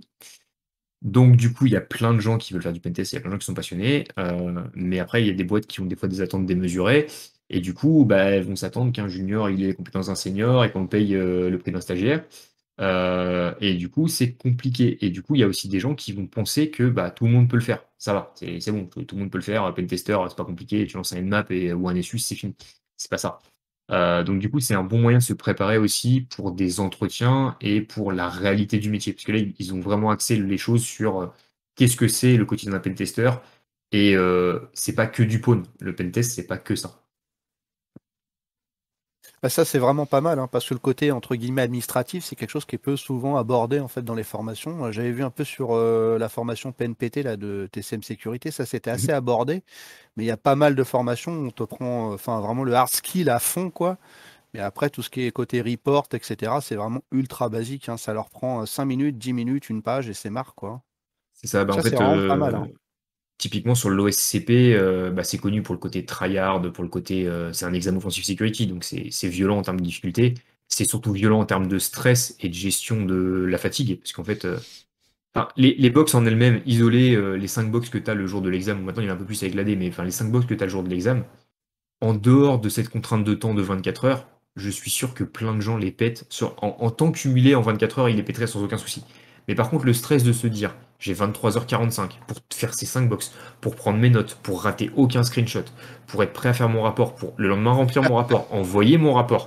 Bah, il y a des gens qui balisent là-dessus et qui du coup sont en PLS et en fait foirent l'examen juste pour ça. je connais un mec qui a foiré son OSCP une fois parce qu'en fait il était tellement dans le jus et tellement dans le truc de faut que je route, faut que je route, faut que je route, faut que je route et faut pas que je me foire, faut pas que je me foire, faut que je me foire qu'il a oublié un screenshot. Il avait le flag dans la console quand il l'a rentré sur euh, Offensive Security. Donc il avait routé la machine. Offensive Security le savait. Mais il n'avait pas la capture qui le prouvait. Alors que dans, la, dans, le, dans le support de la plateforme, c'était bien indiqué. Et eh bien ils l'ont shooté en disant Vous n'avez pas routé cette machine. Il dit Mais c'est marqué dans la plateforme que je l'ai le flag. Vous n'avez pas routé cette machine, il n'y a pas de capture d'écran dessus. Mais non, il n'y a pas de capture d'écran, monsieur, vous n'avez pas route la machine. Il avait son OSCP et il l'a raté pour ça. Parce qu'il n'a pas fait la capture d'écran. Parce que le stress. T'as compris? Hein T'inquiète. pas de stress. Hein ouais, non, tout va bien. ça va bien, se passer, t'inquiète Oui, ça va bien se passer. Ça va bien se passer. Faut juste se reposer avant. Faut pas stresser pendant. Faut pas oublier de prendre des pauses. Faut pas hésiter à sortir de la salle en disant c'est bon, je vais prendre l'air, je vais, je vais marcher 20 minutes. Tu reviens. Exactement. Bah, le, l'épisode de Cybertalk précédent était justement sur, euh, sur l'OSCP. S'il y en a qui l'ont pas vu, vous pouvez aller voir. Euh, et Fat nous, euh, nous a brevé de sa connaissance et de son expérience là-dessus. C'était intéressant. Et je tiens à dire que maintenant que je suis dans le jus, bah, ça m'a pas forcément beaucoup servi non plus. Je prends le jus quand même. Hein. le sec, le machin. C'est ça. Ok, très intéressant. Donc, bah, à suivre alors ces, euh, ces certifications. Je, je pense que je vais regarder, tu vois, en, juste en perso pour voir un peu où est-ce que ça pourrait me, mener. Je pense que c'est intéressant en tout cas d'aborder de, ça. Ok. Euh, si on vient, alors on va venir sur des questions qui sont maintenant qu'on a, on a une bonne idée de ce que propose la plateforme. On va venir sur des questions un petit peu plus, euh, comment dire, annexes, un peu plus autour du sujet. Euh, alors déjà sur, sur les, sujets abordés dans les box, euh, souvent on voit qu'il y a une, une opposition un peu dans, dans, le côté cyberoffensif entre la partie CTF et la partie réaliste entreprise, pentest d'entreprise. On avait déjà parlé avec Disnum pendant le, le premier Cybertalk. Euh, où lui nous disait bon, bah, qu'il y avait certains CTF qui étaient purs CTF et, ça te sert à, te retourner le cerveau, mais euh, bon, en, vrai, ça ne sert pas grand chose, on va dire, en, entreprise, voilà, à part l'agilité mentale. Euh, sur les box hack de box et sur les épreuves en général et les challenges, est-ce que c'est plutôt orienté CTF-like Est-ce que c'est plutôt réaliste? Est-ce que c'est entre les deux? Alors, ça, c'est pareil, c'est des choses qu'on bougeait au fil du temps. Historiquement, quand tu avais des box sur Box, quand c'était encore les box faites que par Box et que c'était les box du début, 90 à 95% des box étaient réalistes. Une fois de temps en temps, il y avait un mec qui nous sortait un truc fumeux, mais globalement, c'était vraiment du réaliste. Il y avait très peu de box CTF. Et en fait, comme tu pouvais noter le fait que ce soit réaliste ou pas, enfin, tu peux toujours, mais euh, tu noter le truc. Souvent, les box euh, pure CTF euh, se faisaient démonter parce que bah, c'était pas la cible. Enfin, les gens qui venaient voulaient faire du réaliste. Euh, les box se démontaient, donc il n'y en avait pas tant que ça qui sortaient sur la plateforme. Euh, depuis quelques temps, le principe de sortie de box a changé, et donc du coup, euh, Axebox accepte les soumissions communautaires. Ce qui veut dire que maintenant, ils ont ouvert un programme qui fait que n'importe qui peut proposer des box suivant une grille que Axebox a mis en place, en disant une box facile, c'est tel type de tel type de vecteur, telle, telle info, tel machin, tel, tel truc c'est autorisé, tel truc c'est interdit, et jusqu'à Insane, tu as la grille qui te dit ça, oui, ça, non, ça, machin tu fais ta box, tu l'envoies, ils font la review, ça passe. Si la box est prise, ta box sera intégrée dans le pool à un moment ou un autre, tu seras payé, tu auras, pris un petit billet au passage, euh, et du coup la box est intégrée. Ce qui fait que du coup, il y a eu une grosse vague de soumission énorme de machines, parce que tu imagines que. Alors, euh, les machines, je crois que quand tu soumets une, une Easy, si c'est une Easy vraiment de qualité, tu fais 200 euros. Euh, quand c'est une Insane de qualité, tu fais 1000 euros. Ah Donc, il y a un peu une affaire. En fait, en gros, tu as, la moitié du, plus ou moins la moitié du prix qui est le prix fixe, le cash price, c'est ça, genre une easy normale, je crois que c'est les 100 balles. Euh, et si vraiment elle est quali, tu montes, tu doubles, donc tu montes à, 200. Euh, une insane pas, pas, folle, mais qui, fait le job, elle veut peut-être être à 500, mais une insane de folie, vraiment, elle va faire 1000 euros. Donc tu imagines bien que dans certains pays où les salaires sont pas les mêmes, euh, bah 200 euros, c'est pas loin d'un mois de salaire, et que donc si tu pisses des box, pour être un peu, un guerre, mhm. bah si tu balances 200 box par mois, peut-être que tes 200 box, bah, il y en a 4 qui vont être prises, mais tu vas faire 800 euros, tu vas faire 4 mois de salaire. Du coup, ça a été inondé, inondé, et il y a eu des box des fois qui sont sortis qui étaient peut-être un petit peu moins quali, qui avaient leur intérêt, mais qui étaient peut-être du coup beaucoup plus CTF-ish, et donc du coup, euh, bah, l'accueil est différent par la communauté. Euh, comme tu disais, ouais, le CTF, par contre, c'est le bon côté de faire de l'agilité mentale, euh, et donc de, faire, faire, autre chose. En fait, ça te permet de. Comment dire de développer d'autres réflexes et d'améliorer ta capacité de, résolution de problèmes. Hmm. Parce que du coup, euh, des trucs que tu n'auras pas forcément au quotidien, tu les verras en CTF.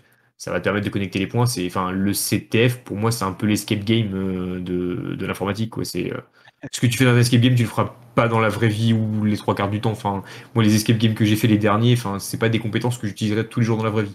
Je suis désolé, enfin, me libérer de chaînes euh, quand t'as les mains attachées, tu fais pas ça tous les jours. Euh, Oh là, ouvrir oh là, une oh porte avec une faucille, c'est pas ça que tu fais tous les Ça jours non plus. hein. Euh, bah, c'est pareil sur du CTF. Euh, euh, décoder un texte en malboge, euh, tu le feras pas dans la vraie vie. Euh, euh, casser une clé euh, privée euh, RSA, tu feras pas ça tous les jours dans ta vie non plus. Mais ça va te permettre de découvrir des nouvelles techniques, de savoir qu'il y a des choses que tu pensais pas possible qui existent, Hmm. euh, et de te faire des fois passer un bon moment. Euh, Il y a des box, par contre, des fois où quand c'était CTFish, ça faisait pas passer un bon. Il y avait une box qui s'appelait, je crois, euh, Estac sur Xbox. Donc Estac, euh, la, la- la botte de foin, qui portait bien son nom. Qu'est-ce qu'on cherche dans une botte de foin? Une aiguille? Ouais, ouais, ouais. Et bah, fallait chercher euh, une, une entrée dans un ELK qui, du coup, contenait, euh, au niveau de ses index, un truc genre 4 millions ou 5 millions de documents. Fallait trouver l'aiguille dans la botte de foin. Imagine le niveau de fun de se Ouais, dire il faut que je trouve un truc.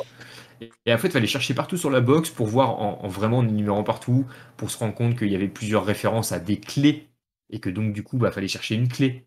Et donc du coup, la clé, bah, fallait chercher une clé. Donc ouais, d'accord. Mais la clé, il fallait chercher quoi? Il fallait trouver et galérer dedans pour se rendre compte que le gars, il y avait un rapport avec l'espagnol. Et que donc, comment on dit une clé en espagnol? C'est clavé. Oh, et du coup, il fallait chercher l'entrée qui s'appelait clavé dans la botte de foin. Et du coup, si tu savais pas ça, en fait, tu pouvais passer 14 heures de ta vie à chercher les documents. Euh, voilà, et c'est des trucs que tu n'utiliseras pas au quotidien. Enfin, jamais de ta vie, quand tu vas faire un pentest chez un client, si jamais tu attaques un, un truc, tu vas te dire je vais chercher clavé et peut-être que je vais trouver le mot de passe de l'admin et je vais pouvoir rentrer. Euh, et le- alors, le fun, il était vraiment pas là du tout à l'époque. hein. Il y a des machines comme ça. Ah bah, là, cool. là- là, si t'as envie de changer ton PC, c'est une bonne manière. hein. Moi, il passe par la fenêtre, hein, direct. Avec l'écran et le clavier, tout en même temps. Donc voilà, donc le, côté CTF, euh, il y, en- a, enfin il y en a toujours des box CTF, euh, c'est pas le but. euh, Enfin, souvent les gens essayent quand même de proposer des trucs en rapport avec des vraies situations que tu peux avoir. Et surtout, ce qu'on observe comme tendance, c'est que, bah, vu qu'en plus il y a une plus grosse quantité de soumissions, les gens essayent de coller avec les vulnes du moment. Alors c'est bien et pas bien, parce que du coup tu vois que des systèmes euh, avec des vulnes qui viennent de sortir. Donc du coup, si tu as une veille un peu active sur la sécu, tu te doutes un peu de sur quoi tu vas aller. Euh, et les box, les, les noms des box sont souvent des gros hints en fait pour les gens qui ne le savent pas. euh, les noms des box, c'est box. fait pour vous guider. Genre il y avait une box qui s'appelait Laboratory. Euh, laboratory, tu vois, tu te dis laboratory. Mhm. Tu commences à chercher un peu, tu tombes sur plusieurs trucs sur la box, dont un GitLab. Ouais, bon bah c'est par là qu'il faut aller quoi. Euh, et donc voilà, tu savais qu'à l'époque où c'est sorti, du coup, bah, GitLab, tu commences à regarder un peu les dernières vues sorties sur GitLab, tu commences à regarder un peu les rapports de Bug Bounty et tout ça, et tu sais vers où aller. Euh, donc c'est bien aussi, ça permet d'exploiter des vulnérabilités récentes. Euh, mais c'est le côté intéressant d'avoir les box retirées aussi, c'est que bah, quand tu vas faire du vrai pentest ou autre, ou quand tu vas préparer des certifications qui te stressent sur 24 heures, tu vas pas tomber forcément sur des machines très à jour. Donc c'est bien aussi d'avoir des compétences pour des machines qui sont pas à jour. Parce qu'il faut être lucide, en entreprise, la majorité des entreprises n'ont pas des systèmes à jour. Euh, et donc, du coup, si tu sais péter que les toutes dernières vulnérabilités dans les tout derniers logiciels, bah, tu vas être un peu en retard. Ah ouais, c'est vrai qu'il il vaut mieux avoir un, un équilibre, justement. Euh, ok, très bien. Bah écoute, c'est parfait. Tu viens de remplir la question d'après. Yes. Impeccable. Euh, non, bah c'est bien du coup de voir qu'on a des, des vulnes actuelles, mais que les anciennes ne sont pas, euh, euh, obsolètes euh, non plus. C'est bien de le mentionner. Euh, alors, on avait parlé un petit peu tout à l'heure des, transferts des compétences euh, acquises en, sur Hack the Box. CTF ou réaliste dans le, dans le monde de l'entreprise. Euh, au, au niveau des, domaines, par contre, euh, alors c'est beaucoup plus le cas dans le CTF où tu as vraiment le côté euh, Pwn, crypto, etc. Là, est-ce qu'on a des, des box un peu, un particulières au niveau des domaines ou est-ce que c'est pure Windows, pure Linux, tu fais de l'AD et puis tu fais rien d'autre? Est-ce qu'on a, je sais pas moi, du, Solaris, du BSD Est-ce qu'on a peut-être des challenges un peu matériels, hardware, des trucs comme ça? Alors, sur les challenges, tu vas avoir du hardware, ça t'en a. Euh, t'as du mobile aussi. donc de l'application pour téléphone à, Reverse notamment pour récupérer des infos. tu vas avoir des box un peu spécifiques. Alors, majoritairement, tu es quand même sur du Linux ou sur du Windows. pas forcément sur de l'AD derrière, hein, mais ça peut être du Windows ou du Linux. Il y a quelques box BSD sur la plateforme, il doit y en avoir 4 ou 5 des box BSD. Euh, et du coup, c'est toujours marrant parce que bah, tu vois là que bah il y a un gros fond commun entre du BSD et du Linux. Hein, ça reste du Unix. Il y a des trucs communs. Mais tu vois très vite les gens qui font que du Linux et que en CTF. Parce que quand on est sur un BSD, euh, comment on fait ça Parce que ça marche pas là? Euh, pourquoi le fichier il est pas là? Et du coup, bah, tu vois la différence dessus. tu vas avoir quelques machines qui sont basées sur du Docker et sur de l'escape de conteneurs justement. typiquement, il y en a une qui s'appelait Ghoul, je crois où en fait, quand tu tombes sur la première, la première fois où tu as un foothold sur ta machine, tu tombes sur un truc, tu dis ouh Et en fait, tu te rends compte que tu es dans un conteneur. Et tu sors du conteneur pour aller dans un autre conteneur et tu dis Et après, ça fait ah non, je suis encore dans un conteneur, il faut que je passe dans un autre conteneur. Et ainsi de suite. Tu rajoutes comme ça au fur et à mesure tes, trucs et en fait, tu rebondis de conteneur en conteneur jusqu'à aller au bout. Euh, il y a eu une box Android à une époque. Euh, c'était cool. Euh, d'ailleurs, c'est dommage qu'ils aient pas renouvelé l'expérience. Je sais pas si c'est voulu ou si ça viendra plus tard. Mais ils ont sorti une box Android qui s'appelle Explore. Euh, bah, ça fait bizarre à tout le monde parce que bah, tu n'attaques pas un Android comme tu attaques un Linux classique. Hmm. Bah, il y a des ports spécifiques à l'Android qu'il faut que tu connaisses. Et si tu sais pas ce que ça fait ce port-là, en plus ton Nmap il psychote un peu. genre, si tu sais pas que c'est le port de debug ADB, bah, quand, ton, quand Nmap il te dit ouais, c'est banana, je sais pas quoi, tu ouais, super. Tu commences à chercher banana sur internet, tu trouves que ça marche pas. Et du coup, tu tournes et en fait, ça, te permet de voir d'autres technos. Euh, donc aujourd'hui, tu couvres quand même vachement euh, pas mal au niveau du spectre de ce que tu peux avoir comme machine. T'as pas d'attaque sur les clouds publics, par contre, bah, c'est plus compliqué à mettre en place, mais euh, c'est des choses qui peuvent manquer par rapport à ce que tu pourrais avoir dans la vraie vie. et t'as pas aujourd'hui de contenu Blue Team. Parce que la Blue Team, ça existe aussi, c'est un métier, et je suis d'accord que quand on pète des box, on n'a pas envie de faire de la Blue Team, mais il y a quand même beaucoup de besoins en Blue Team. Et euh, mine de rien, euh, pour avoir fait les deux côtés, euh, c'est peut-être le truc, alors je vais me faire jeter des cailloux, mais c'est peut-être le côté de la sécurité qui est le plus satisfaisant parce que c'est fatigant, ça, use beaucoup plus de faire de la blue que de faire du pentest. Hein. Tu pentest, tu fais ta semaine, fire and forget, tu lèves ton rapport, tu passes un autre pentest. Tu peux être fatigué parce que tu fais toujours la même chose et que c'est chiant de toujours tester des guides là-bas jour. mais par contre, bah, ton client il a reçu son rapport, tu as fait tout ce que tu as pu, fini quoi.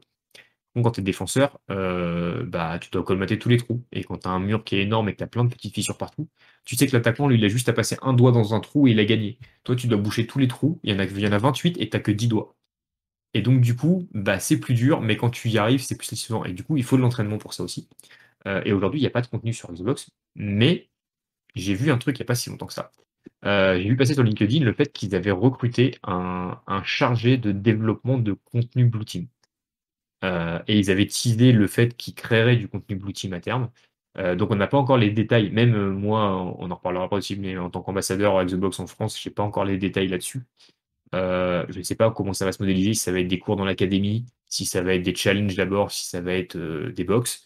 Mais il y a une volonté de Hack the Box d'aller sur du contenu défensif parce qu'ils savent qu'aujourd'hui, il y a, bah, il y a un gap à, remplir, même s'il y a quelques plateformes qu'on propose, hein, comme Let's Defend ou BTLO. Euh, mais voilà, Xbox veut changer le truc puisque ça a bien pris, ça marche bien, ils ont la réputation qui va derrière pour les reins et tout ça. Euh, et donc, du coup, euh, il y aurait potentiellement bientôt du contenu Blue Team sur Xbox. Ok, intéressant, ouais. À, suivre en tout cas. Je suis, curieux de voir ce que ça peut, ce que ça peut donner. si, on passe sur la partie, alors, Hack the Box, donc tu as le côté challenge, etc. si on s'oriente un petit peu plus vers tout ce qui est euh, préparation de diplôme, embauche, etc. Mhm. Euh, alors, la réponse est un peu dans la question, mais est-ce que ça peut nous permettre de ce genre de challenge euh, de préparer des certifications ou, des diplômes? Alors, préparer des certifications, moi je dirais que oui, parce que forcément, dans une certification, euh, on va te demander, enfin ça dépend des certifications, de l'organisme enfin, lequel tu te tournes et de ce qu'est l'examen au niveau des conditions. Euh, mais on va te demander euh, souvent deux choses. C'est des compétences théoriques que tu vas devoir avoir assimilées pour pouvoir avoir le niveau de passer cette certification, soit via le passage d'un QCM, soit via la réalisation d'actions techniques. Typiquement dans le SCP, tu vas devoir réaliser actions techniques. Mais pour réussir ces actions techniques, il faudra que tu aies les bases théoriques. Et pour que ces bases théoriques elles rentrent bien dans ta tête et qu'elles restent en place, il n'y a pas de meilleur moyen que la pratique. Euh, donc typiquement, euh, quand tu vas faire de l'énumération, quand tu vas faire tes scans de port, ce genre de choses, tout ça, bah c'est pas le fait d'avoir lu quelque part dans un bouquin euh, ou d'avoir vu une vidéo où un mec va te dire faire un scan and map c'est ça et l'argument c'est ça. C'est pas en l'ayant vu une fois, deux fois, douze fois, cinquante fois que tu vas le retenir. Ça dépend, il y a des gens qui sont très visuels et ça va marcher. Mais la majorité des gens, ce qui va marcher le mieux pour eux, c'est d'avoir les mains sur un terminal, de taper les commandes et de développer cette mémoire euh, musculaire et mécanique. Euh, mais surtout, de, bah, du coup, à force, ça devient instinctif. Tu sais que bah, tu fais l'énumération, bah, tu fais ça. Et limite, t'en viens à ne plus regarder ton écran et à taper des trucs. Et tu sais que tu fais ça et tu lances ces commandes-là.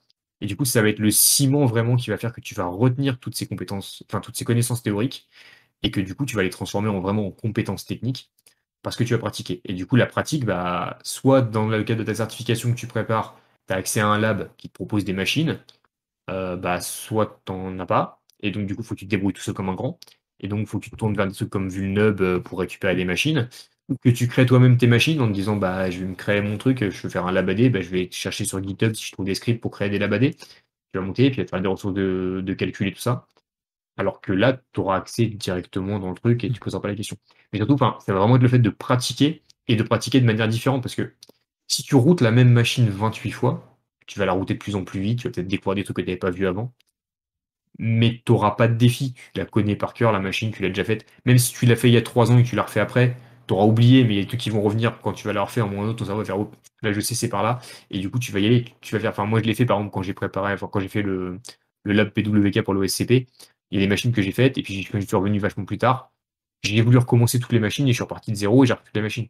Et en fait, bah je les avais déjà faites. Donc euh, dès que je voyais un truc, ça percutait de Ah, là c'est ce portail-là, ok, donc c'est ça, c'est ça, c'est ça. Donc déjà, ça développe des, réflexes. Mais du coup, j'avais plus la nouveauté de la machine, et donc du coup, bah, j'avais pas le côté, bah, faut vraiment que je cherche. Donc quand tu vas multiplier le truc, plus tu vas faire de trucs différents, plus tu vas développer de réflexes, et plus tu vas pouvoir mobiliser ces réflexes par la suite, et surtout plus tu vas te forcer à sortir de ta zone euh, habituelle de confort en disant, bah, peut-être que cette fois-là j'ai raté un port, j'ai pas fait du DP, il y avait du SNMP, euh, dommage. Euh, bah, si tu fais pas suffisamment de machines pour tomber un jour sur une machine où il y a du SNMP par exemple, bah, si tu tombes sur un examen de pratique où on te demande de trouver les, composants de la machine et que c'est la dernière machine qui te manque pour l'avoir cet examen et que tu sais que tu peux y arriver, mais tu as tout fait et tu y arrives pas, bah tu tout fait sur TCP et puis il n'y a rien. Et puis bah, tu cherches et tu cherches et tu cherches. Et peut-être que si tu avais pratiqué un peu plus et que tu avais fait plus de box euh, sur d'autres plateformes, bah, tu pensé au SNMP et peut-être que tu serais rentré euh, sur la machine euh, via le SNMP. Hmm. Très, très bel exemple. J'ai fait une box comme ça il n'y a pas très longtemps. Et, justement, bah, à force de pratique, tu trouves rien, tu fais bon, allez, hop, SNMP, qu'est-ce qui Enfin, UDP, est-ce qu'il y a un truc? Bim. Moi, les scans UDP que je fais en général sur les machines, enfin, souvent, mon méthode, c'est la même. Moi, je fais mon TCP classique, après, je monte les ports, je fais plus de ports, tout ça. Et après, quand je lance un scan UDP, je fais pas un scan UDP full port, je fais UDP, port 161 voilà. S'il y a celui-là, je suis refait. S'il n'y a pas celui-là, on verra plus tard. Je le laisserai ton tâche de fond et on attendra. Mais, euh, hmm. mais, au moins, tu sais que voilà, tu te feras pas avoir sur un truc bête. Hmm. Ah ok. Euh, alors oui, question qu'on voit souvent arriver, euh, j'ai l'impression quand on parle de hack de box. tout à l'heure, tu nous as parlé de ton compte omniscient. Est-ce que, est-ce que avoir un bon compte hack de box, pas forcément omniscient, mais je veux dire juste, on va dire hacker pro ou même hacker simplement, euh, est-ce que ça peut suffire à se faire embaucher ou si on redescend un petit peu d'un cran, euh, est-ce que ça peut euh, appuyer une, une embauche alors ça va dépendre d'où tu postules, ça va dépendre de la boîte, de la culture d'entreprise et du niveau de connaissance du truc et de qui gère les dossiers. Euh, typiquement, si dans une boîte qui est un peu mature au niveau sécurité et qui connaît ce genre de plateforme, euh, enfin pas forcément que Hackthebox, hein, euh, Hackthebox, RootMe, Contest, n'importe quelle, n'importe quelle plateforme qui fait du challenge et qui est connue de la communauté, si tu tombes sur une, une boîte qui est un peu mature et qui connaît ces plateformes-là, forcément, le fait d'avoir un profil listé sur ton CV va plus attirer l'œil que quelqu'un qui n'en a pas. on m'avait posé la question sur un talk précédent sur le CTF en me demandant du coup, voilà, qu'est-ce que tu vois quand tu es recruté à ça? Parce que j'étais en situation de, recrutement pendant des années. Euh, moi, quand j'ai quelqu'un qui arrive et qui me dit je veux être pentester. Le pentest, c'est ma vie. J'adore la sécu. Je vis sécu, je mange sécu, je dors sécu. Et que sur son CV, je vois aucune plateforme de CTF listée dans les passions, dans les machins, ou aucun lien vers un profil de CTF. Je trouve ça super suspect. Et c'est malheureux à dire, mais, mais si je dois éjecter des CV parce que j'en ai trop pour les entretiens et que je dois dire, bah, je vais en retenir que 5 sur la pile de 70 que j'ai là, bah, ceux qui n'ont pas de plateforme de CTF listée dessus, Hmm. poubelle. Ils auront beau peut-être avoir des certifs ou tout comme ça, bah, je vais me dire que un mec qui, se, qui veut faire ce métier-là, qui se challenge pas, il y a un souci. Alors après, c'est pas, ça veut pas dire que c'est le cas partout. hein. Et puis surtout, enfin, faut pas non plus tomber dans le travers de se dire, euh, je veux faire du pentest, donc faut que je passe ma vie sur Hack the Box tous les soirs, tous les machins. Tout... Non, faut quand même avoir une vie. Il faut pas, faut pas y passer non plus toute sa vie. Sinon, au bout d'un moment, le burn-out, euh, il viendra faire toc toc. Euh, Mais c'est important de pouvoir prouver aussi. Enfin, ça dépend dans quelle situation vous êtes. Quand vous êtes sur déjà sur des, des profils seniors, bon bah voilà, ce qu'on va chercher, c'est votre expérience. C'est pas c'est pas votre CV avec The Box, c'est pas vos certifs. euh, ce qui va intéresser, c'est les années d'XP que vous avez déjà, ce que vous avez pu faire comme projet et tout ça. Et donc de savoir qu'on prend quelqu'un qui est directement employable et compétent. Euh, sur les juniors, euh, on va chercher des gens qui sont motivés, qui ont déjà quelques compétences, on va les accompagner, mais qui ont déjà des compétences et qui sont prêts à les mobiliser.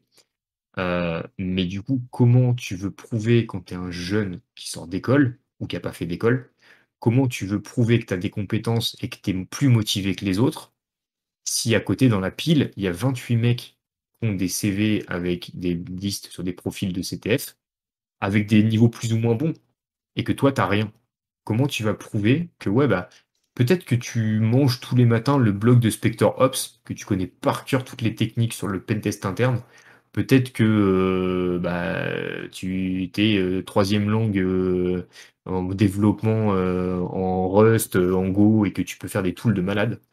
Euh, mais bah, du coup, si à côté, pareil, t'as pas de GitHub, bah, comment tu prouves que t'es dev? C'est le même principe que pour un dev. Quoi. Comment tu prouves que t'es dev si t'as pas de GitHub? Ouais. T'es Ouais, junior, faut, dans faut le- montrer, faut montrer au bout d'un moment, ouais. Voilà, et en fait, ça, ça, ça, enfin, ça fera jamais de mal sur, une, sur un CV de mettre un rang sur une plateforme. Et perso, quand j'étais en recruteur, quand je voyais des trucs sur des plateformes, j'allais voir par curiosité le profil du gars, ce qu'il faisait en général comme type de challenge, euh, ce qu'il faisait, enfin, je dis le gars, mais euh, enfin, j'ai eu, j'ai eu des femmes aussi, enfin, c'est- une déformation. Désolé. Mais euh, enfin, pour la personne qui postulait, euh, j'allais voir le profil, mais ce qui m'intéressait, c'était pas le fait qu'il soit top 2 français ou euh, qu'il ait 95% de complétion, qu'il soit gourou ou omniscient ou autre. Ce qui m'intéressait, c'est ce qu'il faisait comme type de, truc. Parce que si j'ai quelqu'un qui vient et qui me dit, moi, ma vie, c'est le pentest web, je veux faire du pentest web. Les gens, ils aiment pas le pentest web, mais moi, je vis pour le pentest web. Bah, s'il me dit ça, mais que par contre, quand je vais sur toutes les plateformes où il a laissé son profil, je vois qu'en fait, il fait que du forensic. Dis, mais euh, t'as pas réussi un seul challenge de web et ta vie, c'est le web. Tu. Non? Ouais, T'as c'est pas- bizarre. Ouais. T'as pas un petit truc quand même Et après, enfin, sans forcément m'attendre à ce qu'il ait fait 100% de la catégorie, mais s'il me dit que c'est ça qui l'intéresse, il peut pas me dire que c'est ça qui l'intéresse et ne jamais en avoir pratiqué à côté. Enfin, Ouais, c'est une histoire de cohérence en fait. euh, ouais. tu rentres pas dans un dojo euh, où les mecs ils sont en train de s'entraîner sur un tatami en disant euh, je vous défonce tous, alors que t'arrives euh, en claquette et que ça se voit que t'es pas taillé pour la bagarre. Tu fais 1m40, tu fais 25 connus, hein. kilos. Je On vous défonce tous connu, hein. mais à la boxe. Très bien. Voilà, enfin, tu, tu te pointes pas quand tu fais 1m40 et 25 kg, tu rentres pas dans un truc où il y a que des mecs qui font 2m40 et 140 kg de muscles et qui sont tous ceinture noire de 28 arts martiaux différents en disant je vais tous vous défoncer. Quoi. Enfin, Hmm. Tu fais semblant, tu viens avec un, tu viens avec un kimono, tu mets trois ceintures noires les unes sur les autres, tu fais quelque chose. quoi. C'est un peu pareil pour les profils de CTF. quoi. Tu- On, on- Tu- on tu a une, euh, ouais, on, a une bonne question, je trouve, dans le, dans le chat que, que je vais prendre, euh, qui nous dit un peu à l'inverse, euh, est-ce que ça peut pas être simplement une carrière, en fait, la, la- le pentest, la cyber? Et est-ce qu'on est obligé d'être passionné réellement et de faire que ça en dehors, d'avoir des super comptes et tout? Est-ce que ça peut pas être juste une carrière? Alors ça peut être tout à fait juste ton job. En fait, c'est ce que je disais, c'est pour ça que je disais, enfin attention, faut pas tomber non plus dans le travers de tu fais que ça et tu vis que pour ça et c'est ta seule passion et tu fais que ça et quand tu rentres le soir du travail, tu fais du euh, The Box, tu fais du Root Me, tu fais du Nubi Contest. Faut pas tomber là-dedans parce que là, voilà, enfin, clairement, tu vas t'enfermer dans un truc, tu vas finir zinzin et, et partir en sucette. Euh, ça peut être tout à fait. Le- la différence, c'est que on va s'attendre à un moment ou un autre, surtout, c'est ce que je dis sur les profils juniors, on va Mm. s'attendre à ce que pour sortir du lot, tu puisses prouver que tu as fait des choses. Mais après, c'est un boulot comme un autre. La cyber, ça reste un, boulot comme un autre. C'est quand même connu pour être un domaine de passionné, surtout sur les aspects techniques. donc c'est vrai que ça peut être plus compliqué dans les équipes où la majorité du temps les gens sont des passionnés et font ça pas pour l'aspect c'est un job qui paye bien et donc ils font ça parce que vraiment ça les intéresse et, et ils le font vraiment beaucoup ça peut dénoter du coup. Si tu arrives dans une équipe en disant bah non mais moi les CTF ça me saoule, enfin j'en fais pas. Enfin moi ce que je veux c'est faire 9h euh, 17h tous les jours. Euh, je viens, je pointe, je fais ma pause bouffe, je me casse. Euh, je veux pas entendre parler en dehors. Ça va dénoter. Et du coup ça peut être bizarre. Après il faut pas non plus dans l'extrême de voilà, enfin tu finis à 17h ton taf, tu rentres chez toi. 17h30, tu es sur the Box, tu te couches à 4h du matin, tu reviens le lendemain, tu as les yeux comme ça parce qu'il est toute la nuit, et tout le temps, tout le temps c'est faut arriver, c'est pas, c'est pas facile à dire, mais faut arriver à, distinguer les trucs et aussi arriver toujours à avoir d'autres passions à côté. Peut-être que cet équilibre aussi, il intervient à un certain moment, comme tu disais, il y a, y a enfin, quand tu es jeune, entre guillemets, que tu veux mettre le pied dans, la porte, en fait, et accéder à, que ce soit pentester ou autre, peut-être que c'est à ce moment-là, en fait, où ton temps libre et ton, ton temps d'apprentissage, il doit être peut-être plus focus on va dire que si tu es déjà installé, que tu es, un senior, ou là, tu peux peut-être euh, lever le pied et éviter le, burn-out. Enfin, je sais pas ce que tu en penses, mais. C'est ça, quand, bah, quand tu vas être plus jeune, du coup, c'est là où tu auras le plus à prouver dans ta carrière, parce que c'est là où, enfin, c'est bête, mais euh, ce que je disais, il y a beaucoup de postes pour les juniors, il y a beaucoup de recherches, mais il y a aussi beaucoup de postulants. Euh, et donc, du coup, c'est même si on nous dit partout il y a des pénuries de compétences cyber, il y a des compétences cyber, sur les juniors, il n'y a pas tant que ça de pénurie. Il y a beaucoup de candidats pour des postes. Euh, et en fait, du coup, alors, bah, du coup, les entreprises ont toujours euh, galéré à trouver parce que bah, c'est les candidats qui sont plus de force parce que bah, y a des grosses recherches. Mais il y a quand même beaucoup de postulants sur des postes juniors. Donc en fait, euh, vous n'êtes pas sur des trucs où, genre par exemple sur des seniors, là c'est les entreprises qui vont vous chasser et vous n'avez rien à faire, vous restez dans votre canapé et, vous faites spammer tous les jours sur LinkedIn est-ce que tu viens travailler chez moi, s'il te plaît, abandonne ta boîte, viens bosser chez moi, quel que soit ton salaire, je fais fois un et demi, viens travailler chez moi. bah, quand vous êtes junior, c'est l'inverse. C'est vous qui êtes demandeur vis-à-vis des entreprises même s'il y a une pénurie de talent. Et donc, du coup, il faut que vous puissiez prouver bah, que vous en voulez et que vous pouvez sortir de l'eau. Et dans tous les cas, ce que vous allez faire dedans, alors, pas en y passant votre vie non plus, mais tout ce que vous allez faire normalement sur du CTF vous servira à un moment ou à un autre, à part sur des box CTF chiants. Euh, mais typiquement, si vous, faites, euh, si vous savez que vous allez faire beaucoup de pentest web, si vous faites beaucoup de challenge de web sur des plateformes de challenge, euh, ou si vous faites beaucoup de box qui sont taguées comme utilisant du web, ça va vous servir à affiner votre méthode que vous allez utiliser au quotidien au travail, à vous rendre plus efficace, à monter en compétence plus rapidement là-dessus, euh, à montrer plus vite que vous pouvez sortir votre épingle du jeu par rapport à d'autres candidats. Euh, et du coup, bah, ça va quelque part vous aider à progresser dans votre travail vers un moment où vous allez être plus à l'aise sur vos compétences. Et comme vous allez répéter ces gestes-là en plus au travail, monter en compétence là-dessus. Euh, et donc ça va rentrer, et donc après ça va devenir instinctif, et vous aurez besoin moins de passer de temps à côté sur des plateformes comme ça. Pour mobiliser ces compétences-là, parce que vous le ferez au quotidien au boulot et que vous les aurez déjà bien acquises. Euh, par contre, après, voilà, fin, il faut pouvoir arriver à, le faire et à se dire qu'il faut mettre du temps. Euh. Mais c'est vrai que souvent, euh, sur, sur ces plateformes-là, même s'il y a des gens qui ont plus d'XP qui y vont, on retrouve beaucoup plus souvent des jeunes et des juniors que des mecs qui sont seniors avec 15 à 20 ans d'XP et mariés avec des gosses. C'est plus le hmm. truc où tu traînes justement quand au début que tu veux bah, t'as l'agnac, t'as envie, tu veux tester plein de trucs, tu veux tester plein de trucs, tu veux te prouver à toi et tu veux prouver à tes potes que t'es meilleur que les autres. Et là où le seigneur, après, il dit, ouais, c'est bon, la flemme, c'est bon. ok. Je, alors, je, vois beaucoup de questions euh, très intéressantes dans le, dans le chat. Malheureusement, on va pas pouvoir toutes, toutes les prendre parce que ça fait déjà deux heures qu'on est en live et, euh, et, on a deux autres sujets à traiter. Euh, mais, mais gardez-les. Je pense qu'on pourra faire un, très certainement un épisode justement sur ses premières embauches, etc. C'est c'est un sujet qui est, qui est riche et, euh, et qui est multiple, voilà, avec de multiples facettes. Euh, dernière question sur la, partie euh, hack de box pour, pour clôturer un petit peu. si jamais on, aime vraiment la plateforme, mais au, point où on a envie de s'investir dans le, dans le projet, alors c'est ce que tu as fait a priori, est-ce que tu sais comment est-ce qu'on peut participer? Tu nous as parlé un petit peu des propositions de box qu'on peut faire tout à l'heure. est-ce qu'ils embauchent? Qu'est-ce qu'on peut faire Du mode, de l'admin euh, Dis-nous tout. Alors, euh, il y a plusieurs trucs. Il y a l'aspect communautaire, donc où tu peux contribuer, comme tu disais, en, créant des box. Euh, ça peut te faire, bah, déjà, ça peut te faire connaître sur la plateforme, ça peut te faire gagner un peu d'argent. il y a l'aspect, bah, déjà, être actif. si tu veux pouvoir rentrer dans le, staff communautaire avec The Box, typiquement genre les modérateurs ou autres sur les Discord où il y a beaucoup de modérateurs communautaires. Tu peux devenir modérateur sur le Discord si tu veux, mais tu vas pas devenir modérateur demain si on t'a jamais vu sur le Discord, que tu n'as jamais parlé, que tu n'as jamais apporté d'éléments pour les autres, pour les guider ou autres. Donc forcément, si tu veux pouvoir t'investir dans la communauté, il faut prouver que tu es déjà investi. Euh, donc tu peux faire ce genre de choses. Euh, tu as les programmes notamment comme les meet-up, euh, dont on parlera un peu plus tard. Ça peut être une façon de s'investir aussi. et tu as l'aspect aussi, ouais, donc job chez Axebox, ils recrutent des gens. Alors là maintenant ils sont montés, quand ils ont monté la boîte au début en 2007, ils étaient 10. les trois fondateurs plus quelques mecs pour bosser avec eux. Et là aujourd'hui ils sont plus de 130. Euh, ils recrutent des gens régulièrement, ils postent des annonces sur, euh, sur leur site, euh, ils postent des annonces sur LinkedIn, et ils recrutent des gens pour travailler chez eux, pour être community manager, mais vraiment et gérer les pages, pour être account manager pour vendre l'offre entreprise avec The Box à des entreprises. oui, ils recrutent des gens aussi, des content engineers, pour développer du contenu sur la plateforme, des box ou des prolabs, ou des box dédiées aux entreprises spécifiques. Euh, directement. Donc c'est possible de, travailler chez Axebox comme n'importe quelle compagnie. Euh, après, bah, il y a plein de gens qui vont vouloir faire ce truc. Euh, donc du coup, il faut avoir les compétences pour le faire. Typiquement, pour du content engineer, ils vont s'attendre à ce que vous ayez bah, toutes les compétences nécessaires pour créer des box qui soient intéressantes pédagogiquement et techniquement pour les apprenants, qui soient fun à faire, qui ne soient pas des copies de box que vous avez déjà vues ailleurs, euh, mais ils vont s'attendre aussi à ce que vous soyez capable de les créer, ces box? Et c'est pas pareil, euh, j'en sais quelque chose, hein, parce que maintenant c'est mon travail à moi aussi, mais pas chaque The Box, euh, de créer une box et de router une box. C'est pas du tout la même chose. Parce que quand vous routez une box, vous avez juste à penser je vais rentrer, c'est bon, je suis rentré, c'est fini. Quand vous la créez, faut penser comment ils vont essayer de rentrer, par où ils pourraient rentrer, qu'est-ce que j'ai oublié qui ferait qu'ils pourraient passer.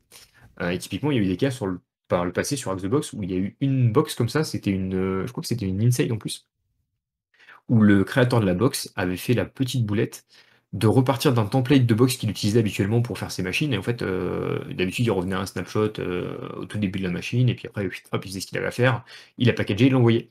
Et là, il n'est pas remonté assez loin en arrière sur la box.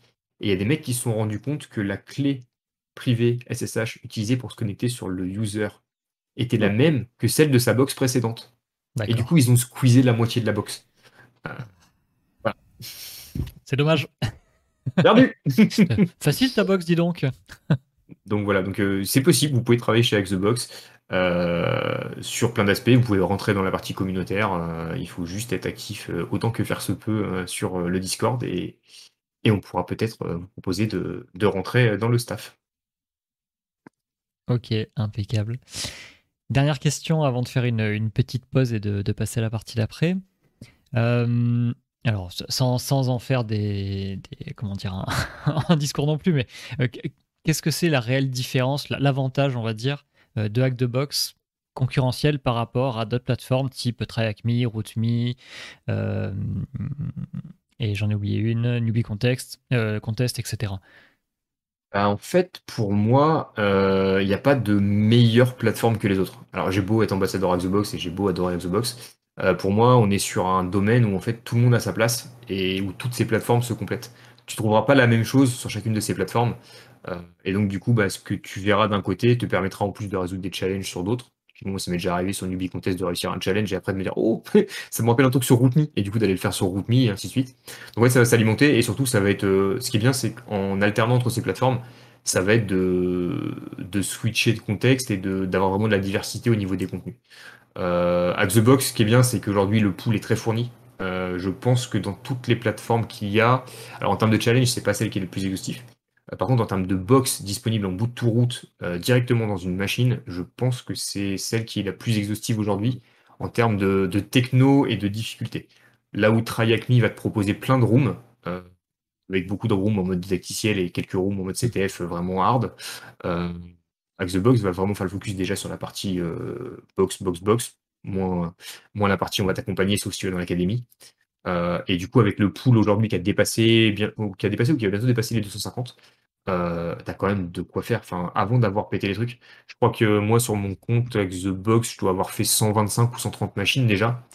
Et euh, j'ai vu énormément de choses différentes entre les machines. Enfin, j'ai pas eu deux box pareilles. Euh, j'ai eu la chance de pas tomber sur. Alors peut-être que c'est arrivé, hein, mais j'ai eu la chance de pas tomber sur des machines vraiment similaires. Ça m'est déjà arrivé sur d'autres plateformes. de tomber sur deux chals qui sont des copies conformes ou de tomber sur des, des machines ou assimilées où en fait en gros il y avait un tout petit delta entre les deux. Quoi. Ok. On souhaite la bienvenue à la chienne de. Elle veut passer à la télé C'est ça. ok, intéressant. Effectivement, ouais, c'est pas, pas les mêmes niveaux, pas les mêmes intentions non plus. Derrière, Try, euh, c'est. En général, c'est là qu'on redirige tous les, tous les débutants qui arrivent dans, dans notre communauté. Euh, je pense que nous, Horus, pareil, hein, on a les mêmes, mêmes discours. C'est. Euh, tout à fait, hein, j'ai le même discours. Moi, j'ai tendance à dire aux gens, si vous commencez vraiment au tout début, plutôt Try et ensuite, si vous êtes plutôt Chal, bon, c'est Rootme, quoi. Mais euh, pour les box, euh, the Box, ça vient après, quoi. D'abord, d'abord Try et ensuite tu vas prendre ta base sur the Box, quoi. C'est vrai que souvent, the Box, c'est la plateforme qui vient normalement toute fin dans la description des gens où tu dis voilà, tu vas sur the Box quand tu es prêt. Même si maintenant il y a les starting points, donc vous pouvez commencer sur the Box. Euh, mais effectivement, voilà, vous, c'est peut-être plus euh, user-friendly au début de commencer sur Try Me avec un pass euh, Junior Security ou Junior Pentester ça fera toujours moins mal à la tête que les starting points un.